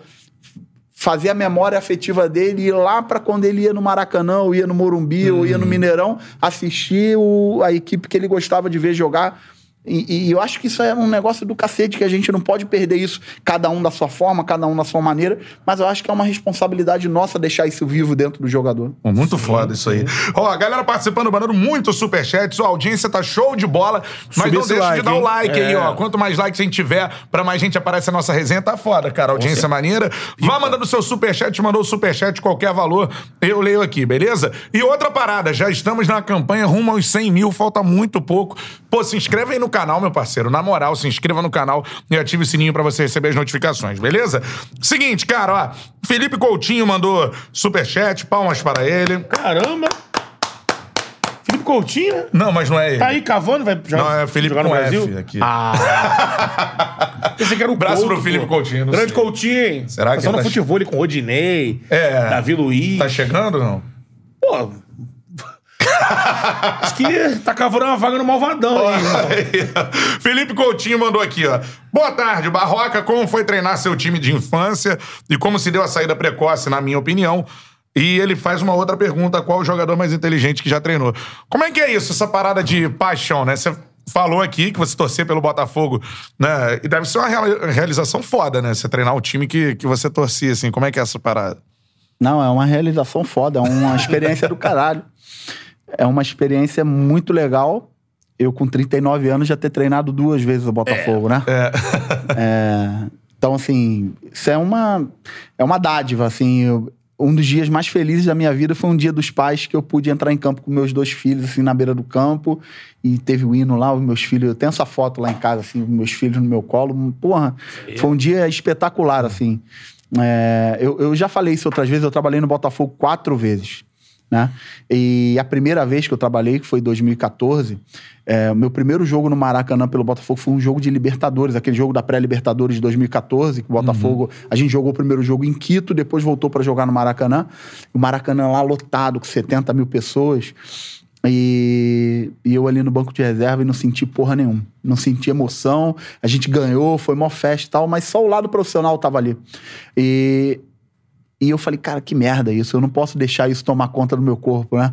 De alguma forma eu preciso deixar vivo a, a racional, paixão. É, exatamente. É, curtir E- isso, né? Exatamente, curtir isso. É um, é um puta né? de um privilégio você É. tá ali, você sonhar. Um dia eu tava lá na arquibancada e você sonhar, hoje você tá ali. Então, de alguma forma eu trabalhei isso pra deixar sempre vivo e continuo trabalhando não só pensando em Botafogo, mas nos meus trabalhos como treinador de futebol, deixar um pouco vivo o lado eh, da paixão, deixar um pouco vivo o que me moveu a, a um dia pensar ser treinador de futebol, que tipo de valor eu, eu, eu tenho como obrigação passar para os meus jogadores nesse sentido. E eu, eu mantenho sempre isso vivo eh, no meu dia a dia, na minha comunicação com os jogadores, na, na minha comunicação com a minha família.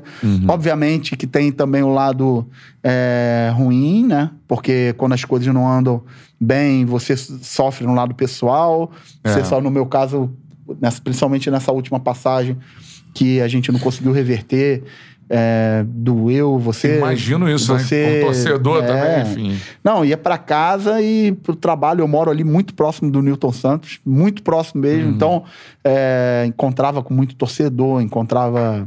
Eu não, eu não ando de carro, né? Eu ando sempre de Uber. Eu não, eu não gosto de dirigir. Então, virava, mexia, eu pegava um Uber, encontrava um torcedor e tal. É. Isso acontece, faz parte do Sim. trabalho, mas é, assim, eu tenho um orgulho muito grande de ter tido essa oportunidade. E, e- e, assim, eu já falei isso publicamente, eu tenho os melhores sentimentos pelo Botafogo, por essa oportunidade. Eu agradeço muito as pessoas que me deram essa oportunidade, a- a- os dirigentes, as pessoas que acreditaram em mim, o Anderson Barros, que é um cara muito especial na minha vida nesse sentido, o presidente Nelson, Renha, Montenegro, essas pessoas que hoje às vezes as, é, as pessoas falam, ah, não, agora com o clube empresa, essas pessoas amadoras, essas pessoas ajudaram muito o clube durante muito tempo. Eu presenciei muita coisa. Presenciei o Ren, o Cláudio Good, o Montenegro, esses caras ajudarem muito o clube em momentos de dificuldade. E, e eu sou muito grato a essas pessoas pelas oportunidades que eu tive. É, um dia, com certeza, aí esse, esse caminho vai, vai se reencontrar, Ah, não. né? Futebol dá a volta, né? Merece um, um- um trabalho mais consistente, É. quem sabe no fogão empresa, né? No Isso. fogão empresa que tenha uma estabilidade. É, até você vai ler outro superchat. É, não, porque o próprio Felipe Coutinho, ele perguntou qual o jogador mais inteligente É que você aí. já treinou. Né? Você falou da outra vez sobre o Felipe Luiz que você não, não teve a oportunidade de treinar ainda, né? Agora, qual o jogador mais inteligente que você já treinou? Ricardinho. Ricardinho. Disparado. Ele. Ricardinho vi- só tem, tinha o Ricardinho Cruzeiro e o Não, Ricardinho, Ricardinho Corinthians. Corinthians. Ricardinho Corinthians, Corinthians. Eu peguei, Paulo, eu peguei o Ricardinho já no final de carreira no Bahia. Bahia, Na né? verdade, foi o último clube dele. E eu, eu vi. Eu acho que eu já contei essa história. Uhum. É, o, o primeiro jogo assim que eu fiz de Campeonato Brasileiro na minha vida, eu tinha 29 anos. Eu contei Flamengo, aqui, né? né? Contra o Flamengo. É Até hoje o treinador mais jovem de E o, e o no Ricardinho Brasileiro. nessa. Eu lembro como se fosse hoje, por isso que eu falo que nem sempre é a, a vitória que faz a diferença. Eu não lembro nem muitos detalhes da vitória, mas eu lembro de muitos detalhes daquele dia de coisas afetivas. Que eu lembro de uma roda que a gente fez na véspera do jogo pra falar como a gente ia jogar. E lembro como se fosse hoje o Ricardinho falando pro Carlos Alberto, falando assim, Carlos, deixa que eu corro pra você, pra você ficar com a perna mais inteira pra você jogar mais próximo do gol. Um cara já com 35, 36 anos, falando pro Carlos Alberto, ó, eu vou correr pra você, ele já resolvido na vida pra você poder resolver o jogo pra gente. Isso aí, porra, ficou na minha cabeça e naquele, naquele dia, assim, o Ricardinho, ele destruiu o jogo, assim, eu- eu- ele destruiu, ele jogou Jogava demais. pra assim. caralho, né? Jogava muito, É. muito, muito, altíssimo nível. Falando nele, é, mais um exemplo de, de resultado, tem aquele. Eu assisti agora há pouco tempo é, também no Sport TV, aquele baú do esporte, que mostra Uhum. aquele, aquela semifinal Corinthians e Santos, Pô. que o André Luiz escorrega, o Gil cruza pra trás e ele faz um gol numa semifinal. é, finalzinho. E depois o Corinthians, se a gente perguntar aqui contra quem o Corinthians ganhou a final, vocês nem lembram, foi contra o Botafogo de Ribeirão. O Corinthians ganhou de 3 a 0 o primeiro, mas a semifinal que ficou marcada pra história, não foi É. nem a final. É. Foi a semifinal que foi um gol quase no final, final, do jogo. Apagado as O- luzes. O, André Luiz escorregou, o Gil cruzou pra trás, o Ricardinho meteu uma chapa assim, Isso. um golaço. Espetacular. É. É, e, e pouca gente fala da final, mas esse, esse jogo ficou pra história. Final É. contra o Botafogo. Botafogo, que foi aquele Botafogo que rendeu depois pro Corinthians, Doni. É, isso mesmo. Leandro Genequini. É, é isso mesmo. Essa É galera isso aí que o Corinthians é pegou, né? É isso aí, show de bola, cara. Ricardinho, fera, queremos ele aqui, Pô, né? lo-. Imagina um papo com o Ricardinho. Que irmão. isso, vou vir de terno e gravata. O Ricardinho, que, assim, infelizmente, pra Ah. Ele, a Copa que ele foi voando tinha só Ronaldinho, o rival. Porra, é. E mesmo assim. 2006. né? É, ele entrou não, no último, no ele último entrou- momento. É, e. O Emerson foi cortado, né? Sim, ele chega. Japão. Não, aí já. foi 2002. 2002, Mas é. 2006 ele foi também, né? 2006, Agora eu você não me lembro se ele foi, Foi, cara. foi, foi, 2006. Mas lembra que em também. 2002, a- com esses craques foi no todos, último momento. a galera pediu o Ricardinho e quando ele entrou, pô, o toque de bola, olha, mas, pô, o Kleberson voou, É. a Copa quando entrou. Um abraço, né? O, mais dois superchats aqui, ó. Thales Ferreira, palmas pra ele. Boa, Thales. Esse, esse é sensacional. Fala, É. professor, meu apelido é Barroquinha, por conta da semelhança física. Ainda vou te Tu é ver treinando. gordinho, né? Tá que nem o Gilson Kleiner que falou assim: meu apelido era galã, agora eu sou galão. Ou o Guto, que, que virou gordiola, né? É, e o Thales ainda diz aqui, ó, ainda vou te ver treinando Flusão, salve Charla 10, tamo junto. Tamo junto. Aquele abraço. E também o Henrique Reis mandou um superchat por aqui, ó. É, palmas pra ele também. Aí o Henrique pergunta o seguinte, Ô. Barroca, por que todo... é, tem todo treinador, né? Deixa eu voltar aqui na mensagem dele, cara, escapou aqui. Agora sim. Barroca, por que tem jogador que mesmo toda a torcida odiando, os treinadores escalam? Acontece de escalar jogador pra forçar uma venda mesmo? Perguntando aqui. O Henrique Reis. Já teve alguma situação contigo assim, a galera, Não. uh, uh, e você escalando porque o cara é importante? Não, já aconteceram. Isso sim, com certeza. isso direto, não, não, né? isso, isso toda hora. O torcedor viu um jogo, o treinador vê outro É, jogo. exatamente. É, a gente, o treinador, ele tem a obrigação de seguir as suas convicções É, e aquilo sim. que ele entende que é o correto. E muitas vezes o torcedor ele tem uma outra visão daquele momento. Muitas vezes existe influência externa sobre aquilo. Então, É. às vezes alguém que está comentando o jogo é, pensa de uma forma diferente e aquilo influencia o torcedor. Hoje existem os influenciadores digitais dos Ainda clubes. isso, é. Então, existem outros interesses. E se você for. Assim, eu, eu não tenho, não uso rede social nenhuma. Não, Uhum. eu, sou, eu tô muito próximo de acabar, inclusive, com o WhatsApp, porque hoje em dia é muita coisa de trabalho, né? Você chega num clube, muita coisa ali de comunicação Sim. interna, de WhatsApp, mas eu, eu sou um pouco avesso a isso. E para que eu consiga ficar blindado e tenha uma saúde mental boa Uhum. diante disso. Porque vocês podem imaginar o que, que é, o que, que você recebe aí de carga nesse sentido, né? É isso aí, galera, cara. a galera pira, né? Pô, tá louco. Torcedor pira. Eu saía, pô, não, né, não sou nem próximo. Você não aí. fala do time, né, Não, cara? não, não. Eu saí agora, de- desliguei, cara. Desligou? Desliguei. Desliguei o telefone. É? Mandei, mandei ano novo pra vocês hoje. Eu sei. Mas isso não é de hoje, né? É, não é de hoje, não. Às vezes eu desligo. Seu ermitão aí. Seguinte, cara, mandando também um salve aí pro Lucas Ferreira que mandou superchat. Grande Luquinha. Tamo junto, irmão. Ele pergunta aqui, não sei se você vai querer fazer essa lista. Ele mandou aqui, ó. Eu acho que é difícil pra Aquele cacete. que o Barroca repita agora os técnicos, todos os 20 técnicos, 40 técnicos, Série A, B, e a vai pouco a incluir gente agora faz- C Naquele também. dia o Thiaguinho se fudeu. aí Ele ficou... Eu- Não é possível, é pá, pá, pá. Aqui, ó, vamos ver se daqui a pouco ele faz. Lucas Ferreira mandou aqui. Barroca, pra você, quais são os cinco melhores treinadores brasileiros de todos os tempos? Elencar cinco caras aí, não sei se. Caralho, que pergunta. Foda, hein? Foda. Difícil. Cinco treinadores. Porra, eu não seria capaz de. Tem, tem muita gente boa Porra, aí. Eu posso falar assim que na minha época, né, quando eu comecei a. a- os caras que são minhas referências. É, você pode. né, As suas referências, é, isso aí. É. é, n- bem na época que eu iniciei como treinador, o Vanderlei sempre foi uma referência, o Filipão uma referência, é, o Abel é um cara que eu sou, eu acho que eu já falei isso publicamente, o Abel é um cara que por onde passasse as pessoas deveriam ó, aplaudir ele pela história desportiva dele. É, e pela história de vida desse cara, o fato desse cara estar de pé, trabalhando em alto nível. Eu acabei de falar aí, o Abel é um cara que, com a idade que tem, com tudo que já passou, tá aí no- na mais alta referência é, no futebol brasileiro ainda, depois de tanto serviço prestado. Então, esse cara deveria, por onde passar, ser aplaudido de pé aí. E eu vejo, às vezes, as pessoas faltar com respeito. Isso é algo que me, que me incomoda bastante. É isso aí, cara. Show de bola. Então tá respondido aí, Luquinhas. Aquele Sim. abraço. Só um recado aqui do nosso parceiro, não é um patrocinador, um parceiro, né, cara? Em 2022 também. 22, pé na porta sem pedir licença. E o seguinte, ó, sempre pedindo a sua forneria original, né, meu parceiro? Forneria Exatamente. original na área. E agora volta com o cupom Charla 10, não é isso, Betão? Cupom Chala 10. Tá Isso aí. Cupom Charla10, peça sua forneria original, coloque lá cupom Charla10 pra você faturar 10% de desconto em qualquer pedido da forneria original. Baixe o aplicativo da forneria original no seu celular, beleza? Que por lá você já pede a pizza e colocou o cupom Charla10, ganha 10% de desconto na faixa. Você pode entrar também no site forneriaoriginal.com, dando aquele salve pro doutor Forneria e pra dona Forneria. Tamo junto. Salve hein? pra eles. Pô, Hum. tamo- a gente tem que vir aqui, né? Tava conversando com o Rafael, a agenda não casa. Não, agora vai casar. Tem que casar, né? 22 aí. Visitarem janeirão. aqui os, os estúdios nababescos. né? Nababescos. Charla Gosto Podcast. dessa palavra, nababesco. O Maracanã dos Maracanã dos. Até porque o Maracanã tá aqui do lado, né?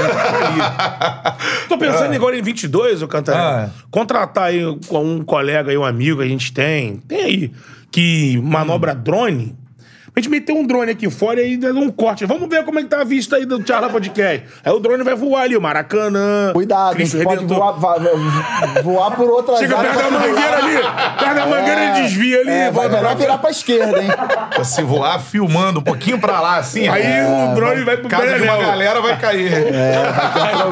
Casa de uma galera. Sem visão pra baixo, só pra cima, irmão. É isso aí, cara. Forneria Original, tamo junto aí. Apoiem essa ideia. É, Pica, né? É, é pica, mas polêmica. Do Beto Júnior de né, termos um drone. Não, eu só preciso saber do Bernardo se a gente tem é, corte pra, pra mais um aí. Cara, o Betão quer ostentar com um vambora. drone. Eu enfim. botei, irmão. Isso aí. O cupom 2022. Charla 10, tamo junto. uma pizza lá pro Barroca hoje. Ah, vamos mandar uma pizza pro, Opa. pizza pro Barroca Aí, hoje aí. amigo. Cara do Barroca. Aí sim, Feliz hein? da vida. Aí sim. Aguinha, pelo Barro. cardápio é o. Miguelzinho. Daqui a pouco passa o sabor. Só não manda aquela de rúcula com lá o quê. Mandar camarão com catupiry, amigo. Essa é sacanagem. É boa, Você Beto? não gosta, né? É, mais ou menos. De A gente camarão, não pede nunca porque vocês não gostam. Eu gosto de catuperone, gosto de levíssima. Pô, Pô, eu gosto Agora no vários- novo, fui lá É. na, na forneria de Niterói, lá que o amigo tem. Passei. Sim. pra casa dele, lá do Léo. Pô, amigo, chegou lá, a primeira coisa, ele ligou antes. Ó, estamos chegando aí, vamos te pegar na loja. Já prepara uma meia levíssima, meia catupirone Porra. e uma outra de chocolate pra galera Bom. começar os trabalhos. Bom, isso aí, show de bola. Essa é a forneria original. Agora, Barroca, uma pergunta assim. Você hoje vai iniciar o Campeonato Brasileiro, você disse. Então vamos fazer um exercício aqui. Você pode contratar um, um jogador e aí não interessa se o cara tá empregado, se não tá empregado. Quem é o jogador que você contrata primeiro, assim, pro seu time na Série A do Brasileirão aí? Neymar. Sem limitação. Sem limitação, Bra- E no que atua no Brasil? Bruno Henrique. Você tem lá Sem o cheque pá, Bruno Henrique. Por quê? Ah, porque ele é muito decisivo. Ele é um cara que cria, faz gol, tem bola aérea, tem velocidade, tá jogando em alto nível já um, um tempão, assim, é um cara que eu gosto pra caramba. Pensando em jogador decisivo, eu, eu- eu gastaria com dinheiro com gol, né? É. Você tá falando, né? Gol custa Gol caro, né? Gol custa caro. Eu gastaria dinheiro com gol, assim. É. Mas tem muito jogador bom aqui no Brasil, assim, muita gente boa, muita gente inteligente, muita gente jogando. Pô, você vê o Renato Augusto jogando é uma coisa mais linda que tem. Depois de tanto tempo, ver o Renato jogando os gols que ele fez aí no Campeonato Brasileiro, o cara. Juliano, é muita gente boa que tem. É. E o Hulk, o que eu vi o Hulk fazer contra o meu time no Mineirão é impressionante, assim. Arrasta, o nível, né? o nível de jogador, de tudo, não só de arraste, mas parte técnica, É. de, de tudo, assim, muito jogador bom, muito jogador de alto nível aqui. Por isso que eu acho que esse ano vai ser um ano muito legal pro futebol. Vai sim. E sobre o Bruno, é, muita gente acha que ele não teve uma temporada do nível que ele já teve contusão, né? com a camisa do, É, do ele teve Flamengo. muito problema de lesão, assim, mas ele é um cara é impressionante, assim, um, um nível de capacidade de definição dele. De decisão, assim, de, de ser decisivo, assim, ele é um cara É. embaçado. Não, e basta lembrar também que mesmo, né, com essa lesionado em um jogo contra o Corinthians, sabe aquele gol aos 40 e lá Não, vai, né? se você pegar, mesmo numa temporada acidentada que ele teve, ele continuou se mantendo entre os três goleadores, assistentes. Ele tá ali, né? Ele, É, ele é não muito fez números decisivo, iguais, ele, é, mas... é, ele é muito decisivo, assim, se ele tiver inteiro fisicamente, ele é muito decisivo. Você reparou? Você perguntou pro Barroca, o Barroca citou o Neymar lá de fora, no geral. Citou aqui o Bruno Henrique. Henrique, citou o Hulk também. E o Renato. E o Renato Augusto, que aí se aproxima mais do que eu quero falar, mas também não é esse jogador. Hoje não é mesmo. É, o que a gente tá fazendo com o 10, hein? Está matando o 10, é formação, é jeito que joga na base. Esse 10, que vamos dizer o Arrascaeta, né? Joga mais próximo disso. Não acho que, pelo contrário, assim, eu acho que tem muita gente na base é, trabalhando muito bem, assim, ó. Eu vou dar um exemplo. O Corinthians tinha um jogador na base, que trabalhou comigo. Esse jogador tá jogando fora do país hoje, chamado Fabrício Oya, um japonesinho. Sim, japonesinho, olha. Esse jogador era um camisa 10 clássico, assim, baixinho, pequeno, mas uma camisa 10 desde 8 anos de idade no Corinthians.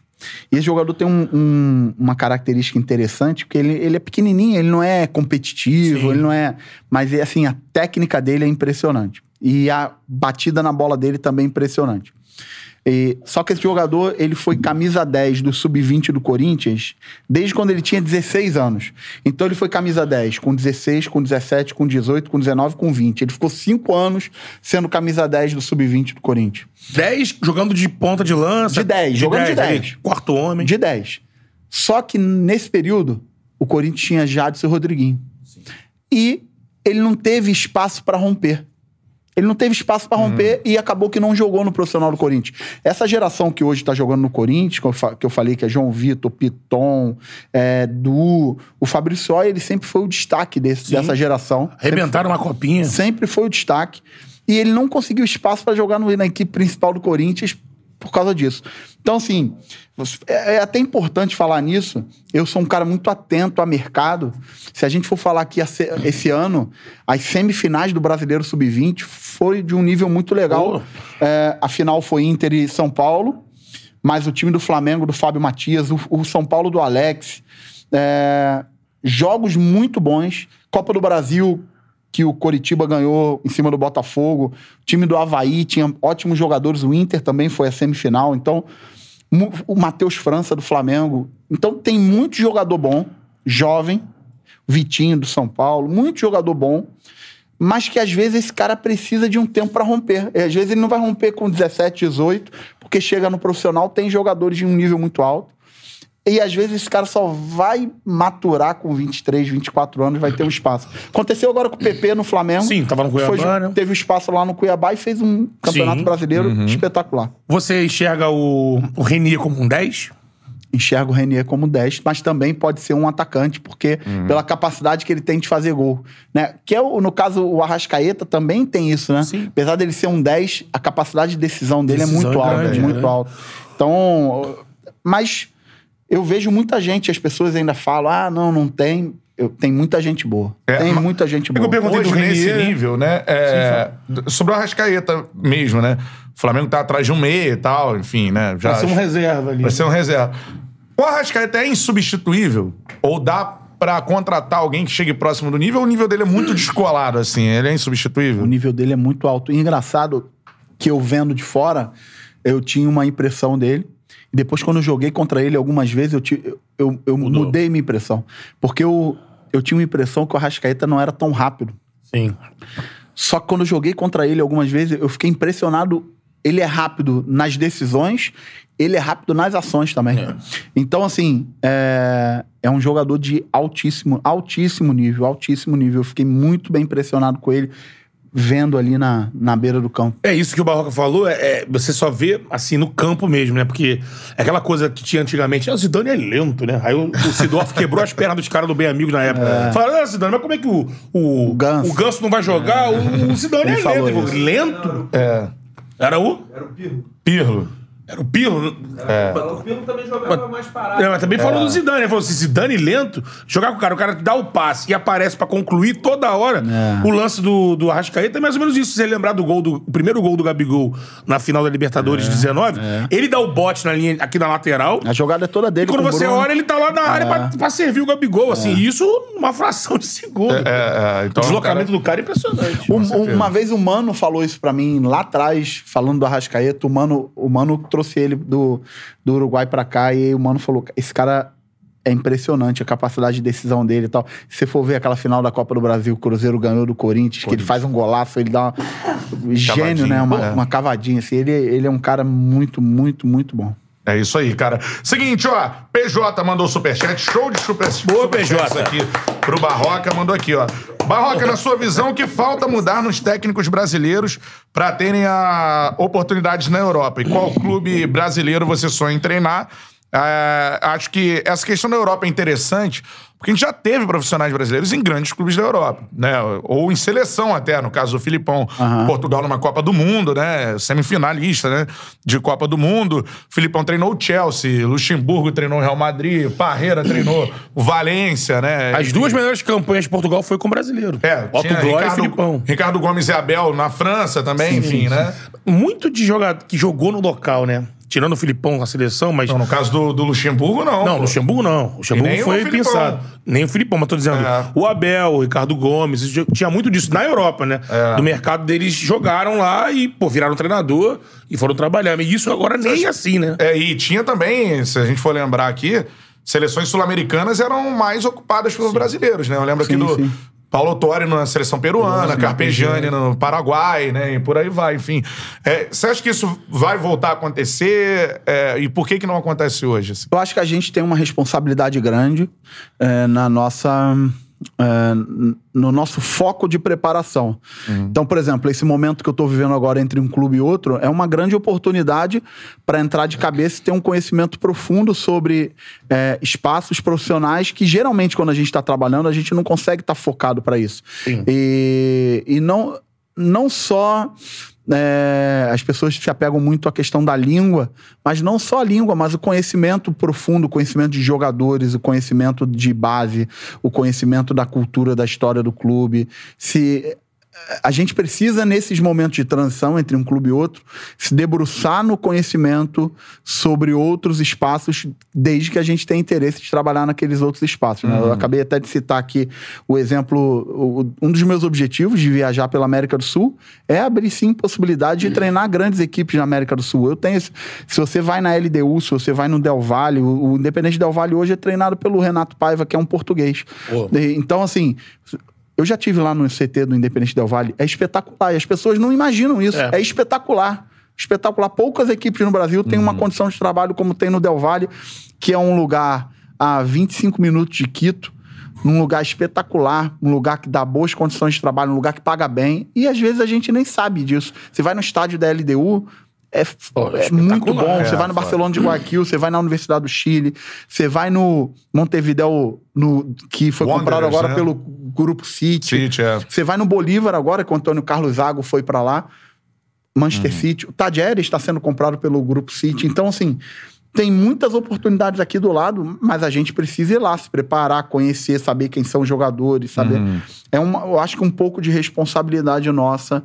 É, Ocupar talvez esse ocupar espaço, esse né? espaço. E Eu a acho que galera deixou um pouco de lado, você acha? Deixou um pouco de lado essa. Eu acho que sim, eu acho que a gente pode. Mas também acho que tem muita gente boa vindo aí de treinador jovem, tem muito treinador jovem que já tá tendo experiência. Você vê aí, eu acho o Maurício Barbieri um cara de um nível muito bom, um cara muito jovem. O Maurício é um ano mais velho que eu.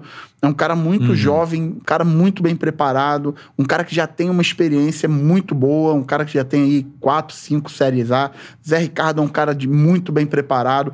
Tem muita gente jovem bem preparada também. Então, eu acredito que daqui a pouco a gente volte a ocupar esses espaços. O Barbieri, cara, pode ser um, um cara que pode furar essa situação que o Cantrelli citou dos técnicos brasileiros na Europa, porque ele pode.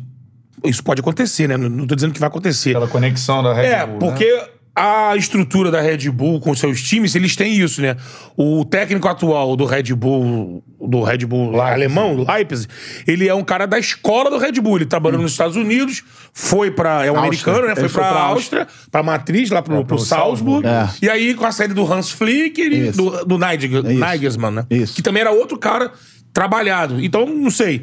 O Barbieri pode estar inserido num processo desse de, olha, vem cá, vamos te puxar ou pros Estados Unidos, ou Pra pra Áustria. E daqui a pouco ele aparece no, no, no, no time do Leipzig, que é o é a grande vitrine do, do Red Bull, que é, tá na É, Bundesliga, é né? Tem muita gente jovem com uma capacidade muito boa, assim, aqui trabalhando no Brasil, sabe? Marquinhos Santos, Rogério Ceni, muita gente jovem boa trabalhando em, em nível muito bom. Então, assim, eu acredito que daqui a pouco a tendência é se ocupar esses espaços aí. Sensacional. Tomara, né? Galera participando aqui, o André Silva, né? Mandou mais um superchat, palmas pra ele. Boa, André Silva. O que vocês- André Silva? Tem dirigente e tem jogador do Botafogo. André Aliás, um Silva. abraço pro André Silva, lateral esquerdo. Outro dia trocou uma ideia com meu pai, sensacional. Chamou pra ir lá do bar do Wagner, em Niterói. Wagner O goleiro. Wagner goleiro, Isso né? aí. Que era no, no mercado de, do, Do mercado de peixe, lá em Niterói. é. Show de bola. Dizem que, pô, maravilha. É, camarão. maravilha. Isso aí é bom, é bom. O André Silva mandou aqui o que você acha dos treinadores, questão dos estrangeiros, né? O que eles têm a acrescentar no futebol brasileiro. Acho que realmente isso. existe uma diferença de grande metodologia. O Barroca já falou sobre essa situação. O Ismerino Neto também participando. Ó, mandou superchat em dólares. Ô, irmão. bola, valeu, Ismerino. Tola Bill, Tola Bill. Mandou aqui, ó. Barroca, você acha que a falta de literatura dos treinadores brasileiros prejudicou o avanço do desenvolvimento tático dos treinadores aqui no Brasil? Ele diz de uma, uma literatura feita para os cursos feita no Brasil, né? Tanto Tem melhorado muito, Tem né? essa nova nomenclatura porque a maioria dos livros são feitos em Portugal, por exemplo, né? Sim. É. É, eu acho que isso é um ponto importante e um legado que o Abel deixou aí. Ele, na primeira entrevista, é, após ganhar essa segunda Libertadores, ele deixou claro que ele escreveu o livro e foi pré-lançado aí o livro dele. Eu acho que é muito importante. Eu tô nesse processo aqui, tô no meio de uma escrita de um livro sobre metodologia é, de trabalho no futebol profissional e acho que seria uma responsabilidade nossa sempre deixar isso. Eu acho que é uma responsabilidade nossa deixar.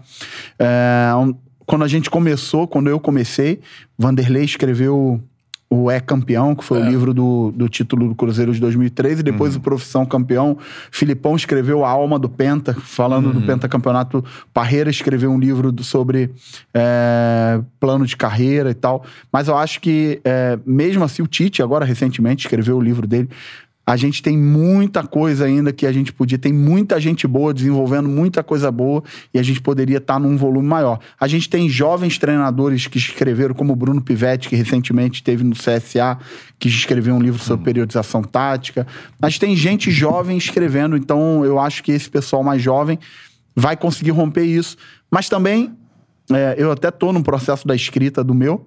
É, acredito que daqui a pouco isso vai mudar, né? Porque talvez o maior legado hoje, daqui a pouco, não seja mais o escrito, e seja o audiovisual. Exatamente. Né? Então, É. talvez daqui a pouco o maior legado que a gente possa ter é criar um. A gente estava falando aqui antes, criar um podcast de debate de um treinador mais, mais antigo, mais vivido com um mais jovem, um Pô, isso é estrangeiro foda, com um né? brasileiro. é, deixar aqui um, um- Imagina a gente ter a por- oportunidade de debater aqui coisas sobre treinamento e dividindo ali na televisão. Eu, eu já falei isso aqui até. é, eu faço isso constantemente, que é é, debate. Fiz isso agora recentemente com o Antônio Oliveira, que foi treinador do Atlético Paranaense. A gente, como a gente jogou contra, a gente, eu mandei pra ele como eu me preparei pra jogar contra ele, como ele se preparou pra jogar contra mim, e a gente tá debatendo aí sobre como ele imaginou que ele me ganharia, como eu imaginei que ganharia dele. Imagina você poder fazer isso aqui, ó, publicamente, com uma câmera aqui, ó. Minha preleção foi assim, eu imaginei isso aqui, eu vi isso aqui como Pô, ponto isso- frágil. é. Então, isso aí talvez seja um legado, dependendo da situação, até maior do que um livro. Sim, pensando é. de como as coisas estão se desenhando alcance, relacionado né? à tecnologia, né? É, As portas certeza. do Charles estão abertas. Estão né? abertas, exatamente. Essa ideia é do caralho. Vem o podcast do Barroca, cara.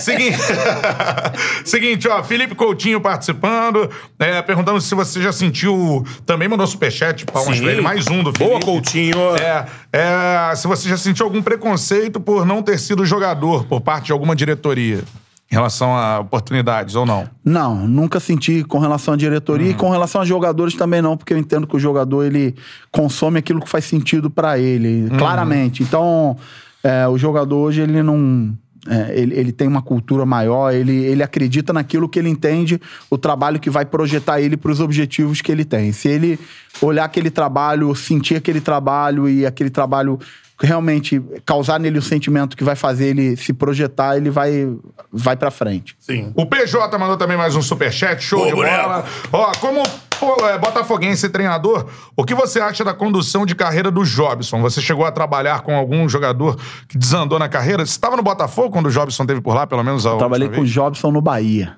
No... Ah, é, né? Eu Nesse time do com- Ricardinho. É, né? Enfim, exatamente. é. Isso aí, o que, que, que você acha, assim, é o maior talento que você já viu desperdiçado, assim? Não, ele era um grande talento. Jogava ele era, pra um- cacete, ele era um né, jogador desses de lado, jogador de velocidade que fazia gol, né? Que é, hoje em dia é muito raro você conseguir encontrar um jogador de velocidade de lado que saiba fazer gol. A gente E fala do Bruno Henrique, né, É, que é raro, exatamente. né? Por isso que ele é, é, né, um jogador que consegue construir, preparar para os demais e ainda faz gol. Eu vou no banheiro rapidinho. O Jobson, o Jobson ele, ele tinha isso, mas realmente em algum momento da, da carreira e da vida dele, ele não conseguiu manter o foco no que era importante para se manter no alto nível. Isso acontece muito com o jogador jovem, porque o jogador jovem, em alguns momentos, e, e aconteceu recentemente no Botafogo, jogadores, inclusive, que passaram pela minha mão na base, que é uma tristeza grande. Aí é o meu lado professor que, né, o meu lado professor que, que, que sente um jogador que passou na minha mão, jovem, e quando chegou no profissional, ele não conseguiu man- manter o foco profissional, ele se perdeu. E Isso aí é uma derrota grande, né? Pra gente que gastou tanta energia ali, tentou fazer esse jogador primeiro virar um, um homem de verdade e, às vezes acontece, às vezes a gente perde pela mão porque existe toda uma órbita em volta do jogador, parentes, empresários, amigos, facilidades, parte financeira, mudança repentina de vida, falta de estudo. Em alguns momentos, o jogador abandona completamente o estudo.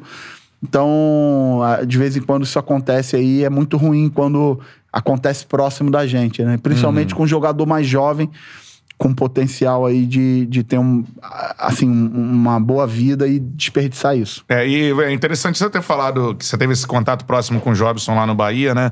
É, muito acontece na base, mas o Jobson acho que é um jogador assim.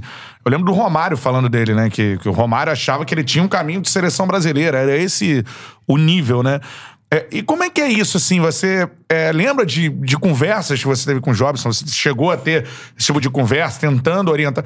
Eu lembro o Renê teve aqui, contou várias histórias so- é, sobre isso também na época do. É, do eu, era, Bahia, eu trabalhava com o Renê lá e É. o, o Renê, o Renê gastou muito. e foi inclusive o Renê que mandou ele embora lá, porque Sim. é, na época ele, ele Jogou bem no Bahia, Jogou né? muito bem, jogou muito bem. Tava num momento excelente. A gente empatou um jogo 3 a 3 com o Flamengo, dois gols dele. A gente ganhou um jogo do Fluminense aqui no, no Newton Santos, gol dele. A gente ganhou um jogo. Eu lembro que a gente ganhou um jogo contra o Atlético Paranaense em Curitiba. Ele, ele jogou pra caramba, fez gol. E aí o Renê liberou os jogadores pra jantar e tinha que voltar pro hotel, ele não voltou. É, assim. E aí, até que teve um dia que a gente ia concentrar pra jogar um jogo é, em Salvador e o Jobson não apareceu para concentrar. E aí o René reuniu os jogadores e falou: não dá mais, não adianta, ele tá jogando bem e a gente tá perdendo aqui. É lógico, o René sempre foi um cara muito disciplinador nesse sentido e tirou ele. É. Tirou ele. E você lembra de alguma troca de ideia? Ele ouvia, não ouvia? Como é que era, assim? Era Ah, era, era difícil, era difícil. Ele é- era um jogador que naquele momento ali ele já tinha passado pelo Botafogo, o, a- o Bahia já era uma tentativa de resgate dele, mas é um jogador que realmente perdeu o, o foco ali do, do, do lado. E é um. E, e o principal, né? Uma pessoa do bem. Uma pessoa boa, de bom coração, não era uma pessoa do mal, nada disso.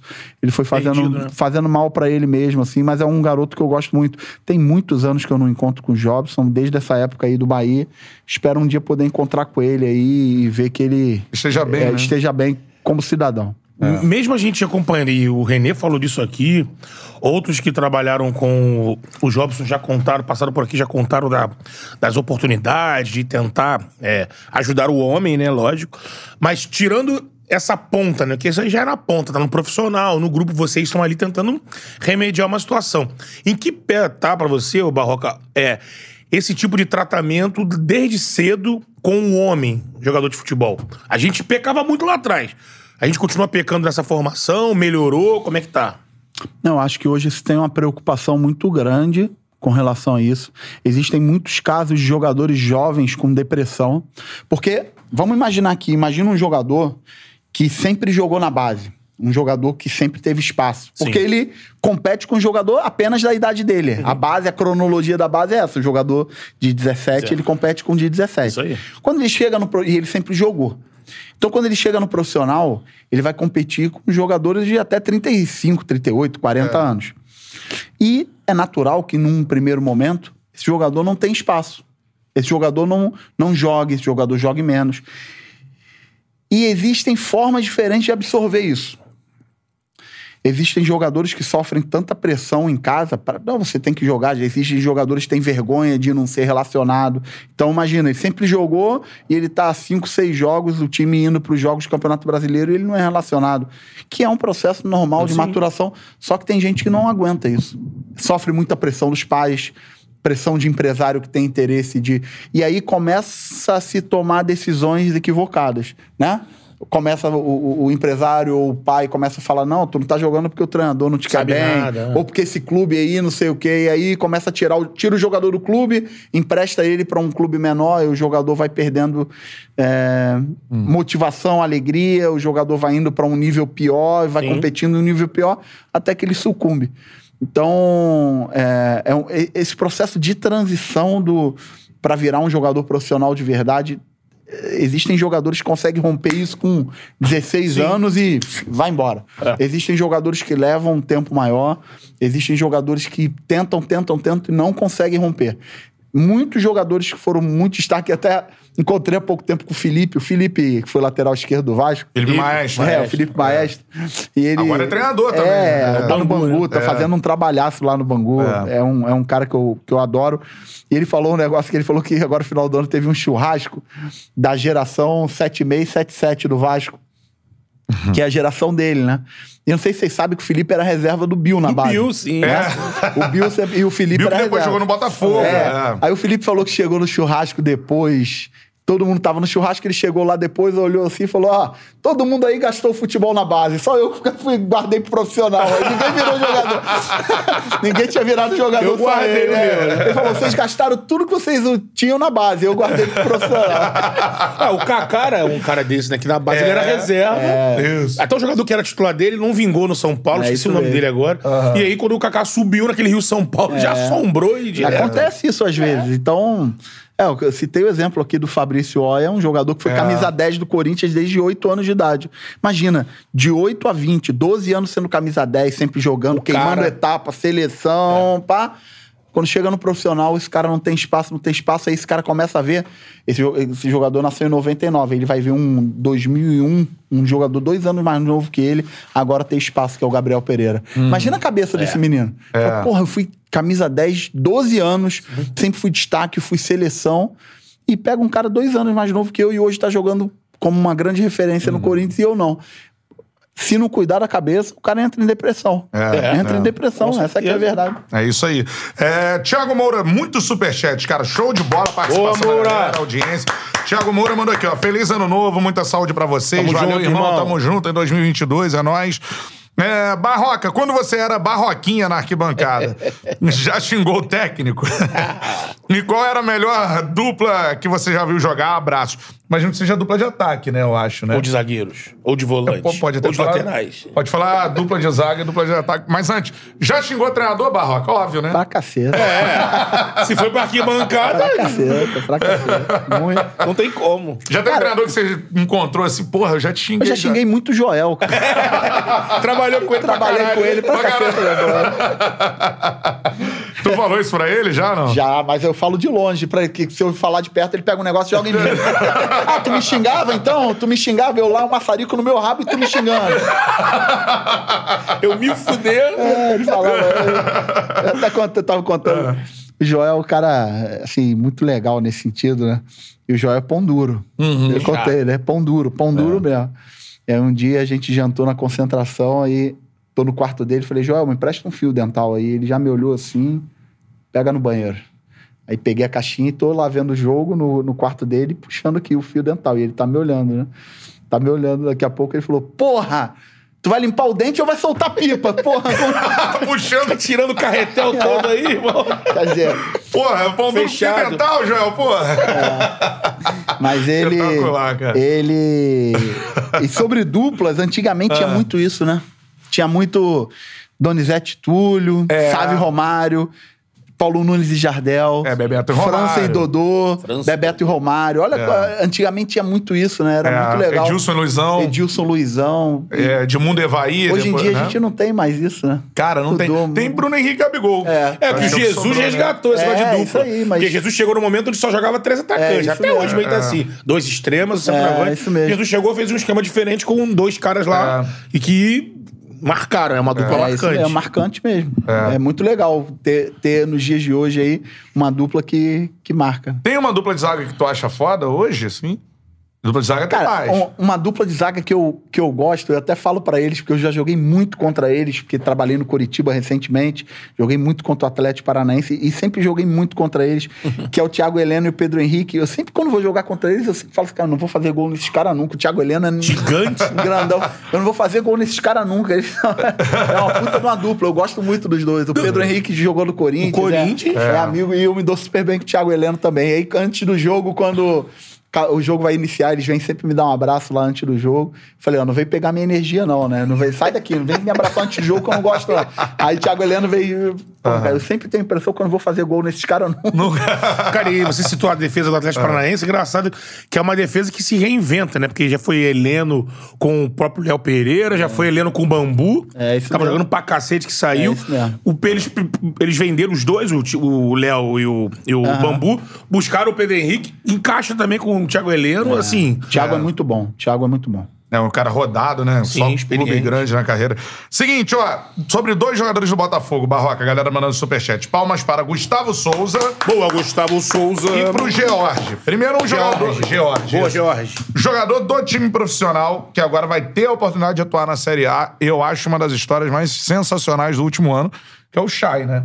O Chay. É, o Chay, porra, um dos melhores jogadores da Série B. Sim. Impressionante, né? Teve o gol que eu narrei, é, aliás, o jogo que eu narrei que foi o jogo do acesso do Botafogo. O cara joga, ele tava sem condições de jogar e fica ali.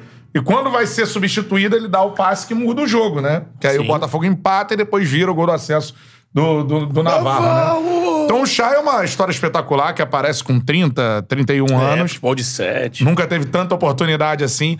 E agora vai ter essa oportunidade na Série A. O que, que você acha do Chay aí pra esse ano? Não, acho que ele fez uma temporada espetacular, foi decisivo e, além disso, é, eu não conheço ele, nunca trabalhei com ele, assim, mas ele, ele tem um carisma, o sentimento. O torcedor gosta, né? É. É, aquilo que a gente tava falando do sentimento. Ele é um raiz. cara que consegue passar isso e, e quando você consegue isso aí é, um, é, é espetacular, não se pode perder isso. Então acho que ele é um cara que tem, apesar da cronologia profissional dele ser atípica, né, não, não, não passou em base, não jogou em altíssimo nível, só foi jogar em altíssimo nível agora já um pouco mais maduro. Eu acho que ele tem totais condições de, de render bem, fazer um campeonato bom e que ele não perca esse é, é, é, essa essência dele aí, que é muito legal. Assim. Eu não conheço ele, mas vendo de longe, ele me, ele me passa sentimento bom, por isso. Né? E a segunda pergunta, qual é? É, então, e a segunda sobre um jogador que eu imagino que você já tenha trabalhado na base, né? Que é o Matheus Nascimento. Que a galera tem muita expectativa. Contigo ali na, naquela reta final Jogou, de jogou. brasileiro, jogou numa fogueira absurda, né? Jogou É, bem até, eu acho. É, é, e é um jogador que a galera do Botafogo acha que vai Muito estourar novo, esse né? ano. Você acha que é o ano dele? O que, que você tem como expectativas? Eu não, eu não consigo afirmar que é o ano dele. não- é muito É. difícil falar isso, né? Depende Quando o cara vai muito. virar, né? Assim. É, depende muito, depende das oportunidades, depende dele, depende é, do momento do clube, depende, depende de uma série de coisas, assim, né? Mas ele tem um potencial espetacular para jogar em, no mais alto nível no mundo. De centroavante? De centroavante e de segundo atacante. Eu, particularmente, eu acho que ele pode jogar tanto de nove como de segundo atacante muito bem. Ele, ele tem muitas competências, ele sabe fazer gol, ele é oportunista, ele tem boa velocidade, ele joga bem de costas, ele. E é um. Você olha pra ele, assim, a complexão física dele é um menino ainda, né? menino. Então, É. daqui 17, a né? pouco 17 ele, ele ainda vai Ganhar virar corpo, aquela né? chave, É. ganhar corpo e tal. Mas eu, eu, eu acredito bastante nele a nível mundial. Assim, é um jogador que, eu como eu trabalhei em seleção brasileira de base, é um jogador que faz muito a diferença em seleção. Sim. Imagina em clube. Em seleção, ele joga jogos internacionais, já tem aí um, um- na carreira dele alguns jogos internacionais e joga e faz a diferença. Então, é um jogador que, na minha opinião, pode fazer a diferença importante aí. Em, do- em 2020, a gente até fez jogo junto naquela É. final. E, tanto o Navarro quanto ele jogaram, né? E eu enxergava nele, enxergo até hoje, mais qualidade. maior que É, o do que o Navarro. O Navarro. Esse aí ele não teve essa sequência. na- depois do outro ano ele já não jogou. O Navarro fez um gol, quando, um dos últimos jogos que eu dirigi, que foi contra o Palmeiras, Palmeiras, lá no, é. no Allianz. Sim. Fez um golaço. Golaço. né? O, Nova- o Navarro já Nesse tinha- jogo, o Matheus jogou muito jogou, também. jogou. O ataque foi Navarro e Exatamente, Matheus. O ataque foi Navarro. A gente jogou só com um garoto lá. E o ataque foi Navarro e Matheus. Assim, o Navarro. São características diferentes. O Navarro é mais aquele centroavante mesmo. oportunista. Finalizador, né? O Matheus é um cara mais refinado. Mas é um 9 o Matheus. Pode ser nove ou pode ser segundo atacante. Eu acho que ele, ele rende bem nas duas situações. O Botafogo tá sem nove, né? Agora, no momento. É, o Botafogo, momento tá sem. o Navarro saiu, a reposição ainda não rolou, o Rafael Moura também não renovou. É. Então, assim, tem um espaço ali, né? Ver se o Anderson confia no garoto pra botar É, ele ali, provavelmente ele vai jogar agora a Copa São Paulo, né? É É. importante pra ele né? Rodar, né? rodar, porque a Copa São Paulo tecnicamente não é nenhuma das melhores competições, porque é uma competição que tem muita visibilidade Hum, é pelo futebol profissional, mas tecnicamente é uma competição muito abaixo do Brasileiro Sub-20, de uma Copa do Brasil, dessa, da- dessas competições aí. Mas é uma competição onde você se obriga a ser protagonista, você se obriga a fazer a diferença. Então, é, eu acho que é importante para ele viver isso também. Sim. É. Guilherme Torres também manda superchat. Boa, Torres! Ó, sou muito fã de vocês. Brunão, me arrepio ouvindo suas narrações. Valeu, guerreiro. Tamo junto. Fera demais. Barroca, espero um dia ter você de volta ao nosso glorioso. Saudações alvinegras. Um grande abraço. Só mandou isso aqui o Guilherme Torres. Só elogios, então a gente curte, né? Aquele Lógico. abraço aí. Show de bola.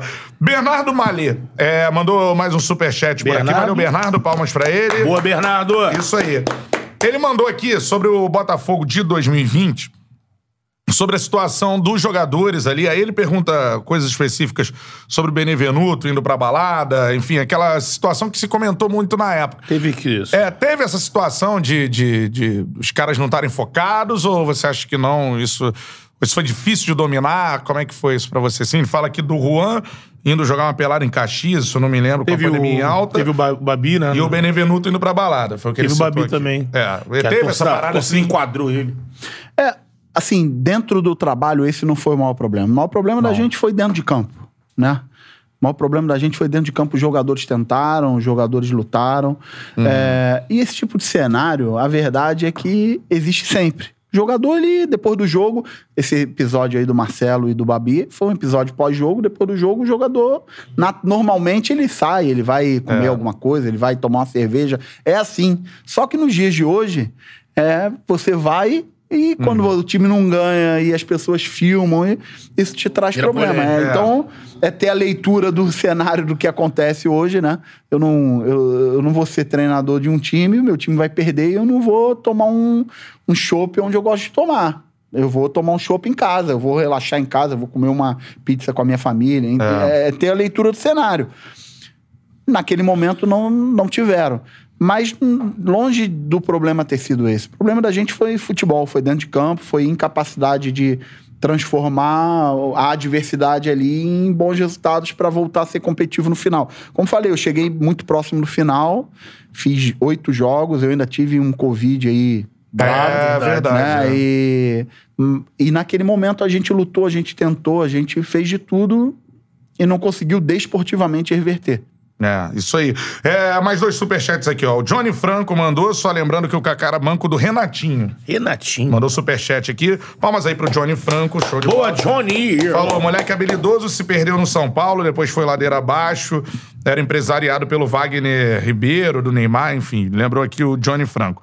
E também o Wallace Bueno mandou aqui, ó. Salve! Barroca, queria saber é, o que você acha de ter uma comissão técnica robusta, com seis ou sete profissionais. Quanto trabalham é, com você hoje, se você pretende aumentar essa galera aí? Eu acho que cai naquele cenário de escolha e consequência, né? Hoje eu trabalho com duas pessoas. É, vamos lá. Quando você chega num clube com muita gente, é, você também traz com você uma responsabilidade de administrar a relação das pessoas entre elas. Não é simplesmente, por exemplo, eu chego com dois assistentes, não é simplesmente a minha relação com o meu assistente. Muitas vezes é a relação do meu assistente com o assistente da casa, ou do meu assistente com o preparador físico da casa. E você, quando traz muita gente, ou quando leva muita gente para o clube, é, você também fica responsável pela relação e pela atitude dessas pessoas diante do clube. Eu sou sempre favorável a você levar pessoas que agreguem valor à instituição, né? Pessoas que entreguem algo que as pessoas que estão dentro do clube não vão ter possibilidade de entregar. É, já aconteceu de eu levar mais gente no clube, porque entendia que naquele momento, levando essas pessoas, eu conseguiria estar mais próximo de bons resultados em curto prazo, eu gastaria, gastaria menos energia com apostando no entrosamento da equipe de trabalho, e já aconteceu também de eu ir com, só com uma pessoa no clube, como foi agora no Atlético Goianiense, que eu só levei o Anderson comigo, e quando eu saí de lá, o Anderson, inclusive, ficou no clube, porque o presidente me pediu para que ele ficasse.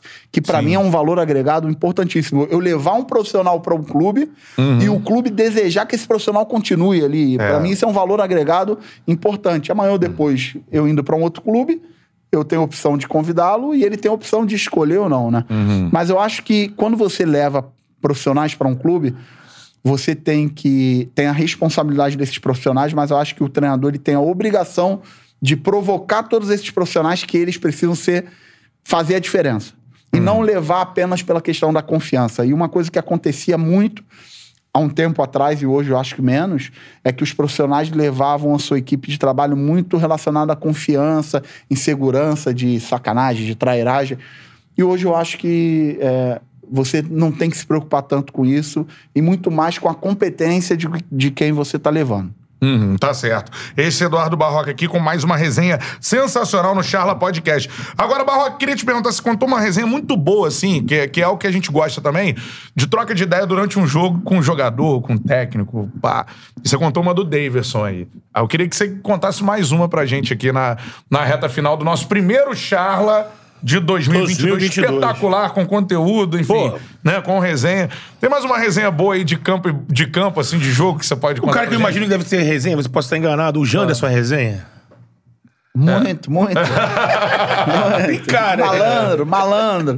O Janderson tem uma história legal porque eu levei ele do, Ele jogava no Joinville, eu levei ele pro Corinthians. E ele foi muito bem comigo É. no Corinthians. Muito, muito, muito bem. E agora eu encontrei com ele no Atlético Goianiense. Adoro, é um jogador que eu gosto pra caramba, assim. Tem muita história... Muita história boa, mas eu, eu vou contar uma do Ah. Caio Alexandre, porque ele veio aqui e contou uma história minha. né? Ele gosta de umas histórias. É. resenha também, o Caio. Eu tava contando aqui uma história. A gente foi jogar um brasileiro de aspirante em 2017 e o Botafogo tava jogando com um time sub-19 e uma competição sub-23. Então era pesado pra gente, assim. E aí fomos jogar um, um jogo contra o Atlético Mineiro. E os jogadores aqueceram, tal, voltaram pro vestiário pra botar a roupa lá pra entrar em campo. E a gente foi fazer a roda ali pra entrar em campo. Daqui a pouco os jogadores tiveram um ataque de riso. Oito, nove, dez jogadores, todo mundo com ataque de riso, antes de entrar em campo e não conseguiam rezar, não conseguiram rezar, não conseguiram. Eu dando esporro neles, vamos, vamos, foca e, e comendo esporro, e eles ataque de riso. Não teve nem oração. Entramos em campo lá e tal. Aí, a- enfim, perdemos o jogo pro Atlético Mineiro. E aí, há pouco tempo atrás, o- eles me chamaram de vídeo, Caio, Canu, Diego, goleiro, pra contar a história desse ataque de riso. E o Caio era o mais novo deles. Então, a gente perdeu o jogo. Falei, ó, tu vai voltar pro juvenil. Tu quer rir aqui? Tu veio pra cá, tu vai voltar pro juvenil. Tá? Aí, eles contaram a história, que a história é o seguinte. Eles estavam lá botando a roupa pra entrar em campo. E, na- e o Diego, o goleiro, muito forte. Sempre foi muito forte, É. né? E a camisa de goleiro do Diego era uma verde clarinha, assim, sabe? E, e eles colocando a roupa e tal. Na hora que tava quase fechando, o vagabundo do Caio Alexandre olhou pro Diego e falou assim: ó, parece uma Sprite de 3 litros. e aí fudeu, os caras não conseguiram. Os caras olhavam pro Diego, os caras olhavam pro Diego e um. Sprite, um Sprite. Né? Então. No meio da reza, né, irmão? No meio Aí da não tem- reza, aí fudeu. Aí gá, gá. não conseguiram, eles tiveram ataque. Eles me contaram essa história recentemente. Mas tem muita história legal. Teve uma história legal agora com o Fagner. Eu me dou, eu me dou super bem com o Fagner, adoro o Fagner. Acho o Fagner um dos melhores jogadores do, do Brasil. Pô, foi lateral direito de Copa do Mundo, né? Conhecido como colecionador de ossos. Não, ele chega juntinho. pô. Bonzinho, é, um bonzinho. santo. Ele, Ele não tua perna, né? é, ele é um santo. Ele, a gente foi jogar agora Corinthians e Atlético Goianiense, foi até esse último jogo. E ele, pra variar, deu uma porrada no cara na minha frente do meu time. Acho que foi até no Janderson. Não, não foi no Janderson, porque o Janderson não podia jogar contra o Corinthians. Foi no Ronald, eu acho. E ele deu uma porrada e eu falei com o juiz, pô, não tem cartão pra ele? Aí ele virou, falou, ah, não tem que... O Fagner virou pra mim, pô, deixa, deixa o cara apitar, não sei o quê. Aí eu virei pro juiz e falei assim, é, eu sei por que que não tem cartão pra ele. Jogador de Copa do Mundo, né? Meti pro juiz pra meter uma pressão, né? O Fagner, aí não, hein? Aí não, aí meteu essa pressão. aí o Fagner daqui a pouco veio bater o lateral assim perto de mim e falou assim: Porra, tu tá apelando, hein? Isso aí não é jogo limpo, não, hein? Tu tá falando. Aí depois eu falei, não, não, não, desculpa, desculpa. Aí daqui a pouco ele, desculpa, eu te xinguei também, te mandei tomar no cu de longe. Mas é coisa de jogo, assim, né? Coisa de futebol mesmo, assim. É, mas isso é muito foda que assim, cara. A beira é- do campo ali, a resenha é Mano, isso. louca, né? A ideia é essa, né? E às vezes você xinga o cara. É, é bom a gente trazer. Muitas vezes, É, assim, na sim, TV, no- nos debates, a galera quer uma parada muito limpa de, de, de tudo, fala. né? É. E, porra, a realidade não é assim, né, Barroca? A gente Não, tem e que falar esse- isso. Por favor, ano- olha essa bola aqui, pelo amor de Deus. esse ano, esse ano agora sem torcida foi um ano difícil de controlar. Porque, Sim. por exemplo, você está na beira do campo, existe. Existe a comunicação do, do treinador com o jogador, do jogador com o jogador, às vezes ela é direta mesmo, é um xingamento, é um esporro, é, um grito, é uma coisa. E vo- isso, e você não tendo torcida ali, você fica, né, fica Travado. preocupado, travado. Até contei uma outra do cacete pra contar agora, Vai. do, do, Atlético Se Goianiense agora. O, o- o estádio vazio, lá no Atlético Goianiense, o presidente lá, o Adson, ele via jogo lá com uma porrada de amigo dele lá, Uhum. uns caras que, diretores e tal. e tinha um cara que começava o jogo, o cara pegava no pé sempre de algum jogador. Então, o jogador, o Zé Roberto tava lá jogando ali, ele entendia que não tava, e ele começava a xingar o Zé Roberto. Porra, a gente tá jogando dentro de casa, um cara, nosso diretor xingando. Tinha Xingando. Aconte-? Aconteceu do, do, do William Maranhão, um volante, pegar na bola, o jogo tá rolando, né? jo- jo- pegar na bola e xingar o cara assim no meio do jogo. Vai tomar no teu cu, porra, para de falar. e esse cara tava me, me irritando. Esse cara tava me irritando. E aí eu chamei meu auxiliar, falei, cara, vamos arrumar uma merda com esse cara aqui. O jogo rolando, eu falei fica geralmente o cinegrafista, fica ali entre os dois treinadores. Eu falei assim: vai na orelha daquele cinegrafista, manda ele me filmar, que eu vou virar pra ele e vou falar assim: ó, aquele cara lá de branco, filma ele de branco, ele é boi. O jogador tá pegando a mulher dele. Eu quero ver ele no próximo jogo ele aparecer no campo. Quero Aí- ficar marcado, aí né? meu auxiliar falou: não, tá maluco, cara. Tu vai falar isso? Porra. Eu ia acabar com ele. Eu falei, ó, tá vendo aquele cara de branco ali, ó? Filma ele ali, ó. Ele é boi. O jogador tá... Mas aí eu desisti da ideia. Foi, foi só, uma- foi só, uma foi só um diabinho que veio e falou, não, não, não vou fazer isso. Entrega o boi aí, rede nacional. Porra, mas assim. Ele nem era não, tá? Eu só ia Não, inventar é só, só- pra ele nunca Só pra mais fuder com ele, é. né? Só pra ele, pra ele parar de encher a porra do saco. Mas aproveitando que tá falando do goianiense, Um maluco chato. Pô, muito, né? Fala, eu queria que você falasse um pouco, né? Porque eu até falei com você fora do ar aqui. Porra, é, o Atlético Goianiense, vocês faz, tava fazendo uma campanha bacana, tava até beirando ali vaga de competição sul-americana e teve a oscilação natural. E quando você é demitido em setembro, o pior resultado do Goianiense estava em 12 e tinha campeonato. Tanto que o Goianiense voltou. Fala um pouco como é que foi essa saída. É, é isso é o grande mal aqui do Brasil, né, que a gente falava em off. É, aqui no Brasil é proibido oscilar. E o clube, quando você pega o Goianiense e coloca um pouco lá em cima, os dirigentes acham que, opa, e não era o tamanho do Goianiense, não era pra pegar, de repente, vaga na Libertadores. Libertadores, é. Tava ali próximo. Aí você dá oscilada, demite. Como é que foi lidar com isso? É, realmente, a- as oscilações, isso aconteceu com o Botafogo em 2019, a gente brigou o tempo todo em cima e no momento que a gente oscilou, a gente perdeu três jogos. é. Isso, isso depende muito, assim, ó, o momento do treinador. Um treinador jovem, normalmente a paciência ela é menor. Sem respaldo. né? Mas no caso do Atlético Goianiense, é, eu preciso falar que foi feito de uma forma correta. O pre- assim, minha relação com o presidente é boa, é, a gente sentou frontalmente, ele tinha uma expectativa, ele queria algumas coisas que eu entendia diferente, e a gente teve ali, conversou frontalmente, não teve sacanagem, não teve nada assim. Fritado. Não, não, não teve. Assim, é importante falar isso. Eu, eu sou um cara muito tranquilo com relação à ruptura de trabalho, né? Eu não gosto e, en- entendo que dos dois lados, tanto do lado do treinador como do lado do clube, deva-se ter liberdade para se tomar essas decisões. É, eu, eu sempre faço a seguinte analogia: imagina você tem um restaurante e você vai contratar um gerente pro teu restaurante. Você faz um puta num processo seletivo, você analisa currículo, você entrevista e você escolhe lá o Cantarelli. O Cantarelli tá trabalhando lá no teu restaurante durante três, quatro meses e você, de repente, não tá satisfeito com o trabalho dele. Você tem o direito, porra, de procurar ele e falar, ó, porra, cara, não tô satisfeito, não tá dando certo, tu pensa de um jeito, eu penso de outro, e romper. Isso faz parte. E o Cantarelli também pode estar trabalhando lá e falar, porra, restaurante chato, e também não querer trabalhar. Eu acho que É. isso faz parte. Tem que ter liberdade, na minha visão. Só que tem que fazer a coisa da forma correta. E no caso do Atlético Goianiense, eu trabalhei lá duas vezes. A, a coisa, nas duas vezes, a primeira vez eu fui, a gente subiu o time para a Série A e eu optei não ficar. Foi feito da forma correta, tanto que eu voltei. E agora também foi feito da forma correta. Sentei de frente pro Adson, a gente conversou, a gente debateu sobre o trabalho, sobre o que estava acontecendo e decidiu romper. A pior coisa que tem é quando a coisa não é feita da forma correta. Né? Quando você duvida da intenção, quando as coisas não são feitas de forma justa, correta.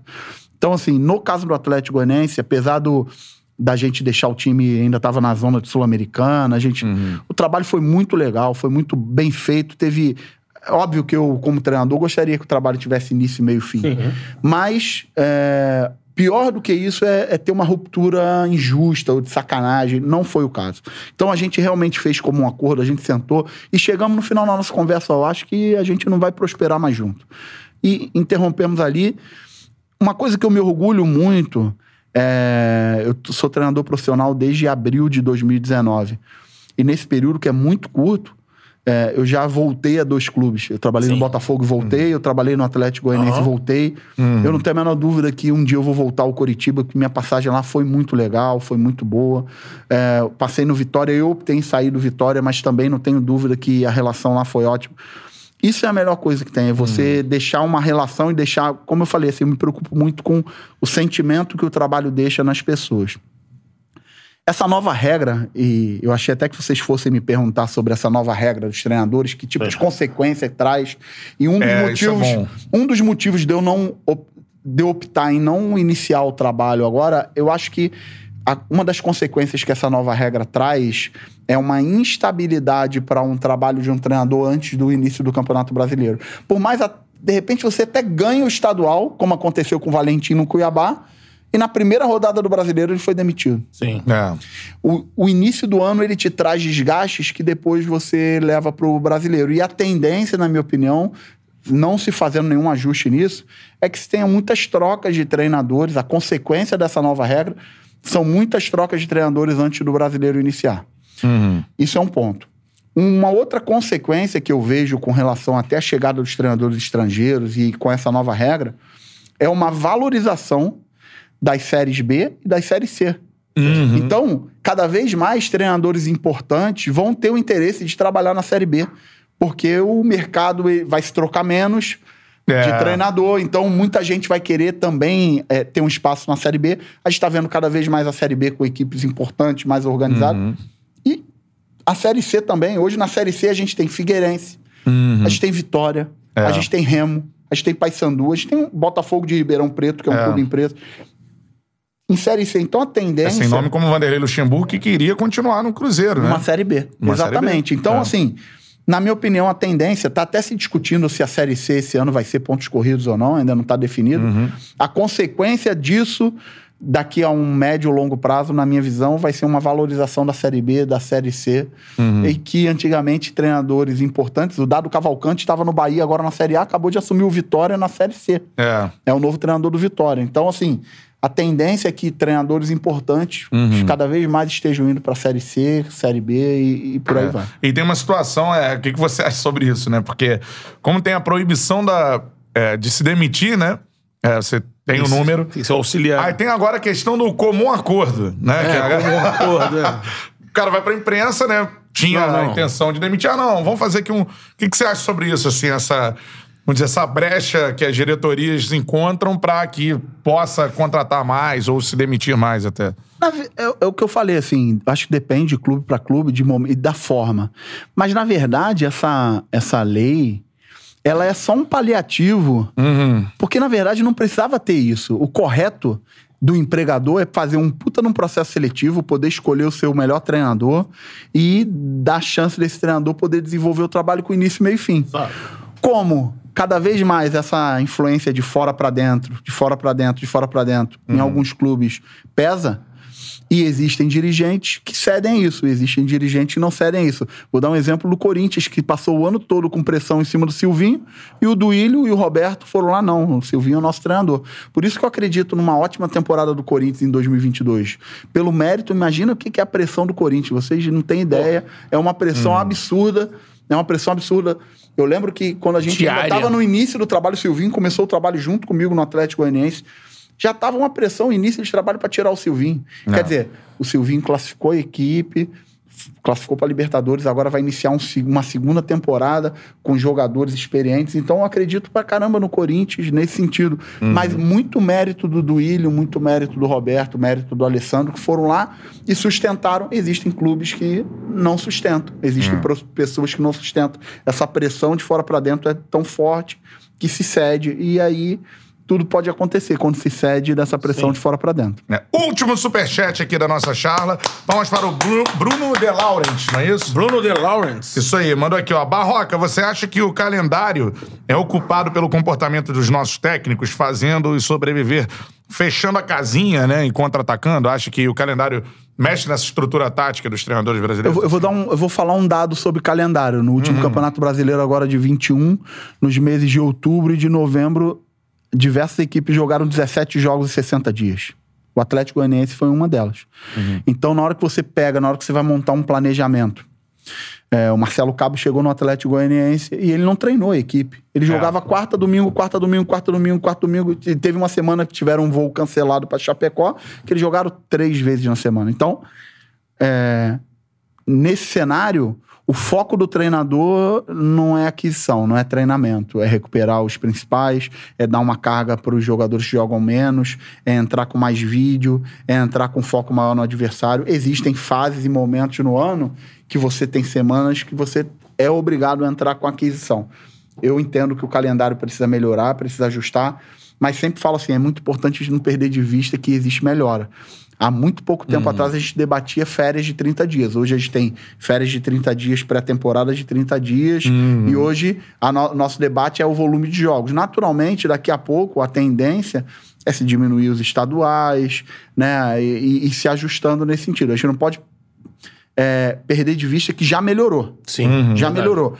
A gente teve um problema agora nos últimos dois anos relacionado à pandemia. Isso, né? Então a gente é, é um fator atípico, mas melhorou. Ainda tem muita coisa para melhorar. A gente ainda precisa, no meio desse processo aí, ter mais semanas abertas. Não é nem relacionado ao treinador, não. É a qualidade do jogo. O jogador tá mais descansado, o jogador mentalmente. Tem, acontece muito do jogador mentalmente não aguentar mais jogar futebol. O cara tá saturado, o cara não aguenta mais ver campo, Sim. bola. É. O cara quer passar um dia em casa, o cara quer ir pro cinema com a mulher dele, o cara quer sair com os filhos. E o cara só Desligar. tá ali morando, dormindo em hotel, Uhum. viajando de avião e mentalmente dá um bloqueio realmente em quem trabalha com isso aí. Show de bola. Eduardo Barroca aqui com a gente. E é.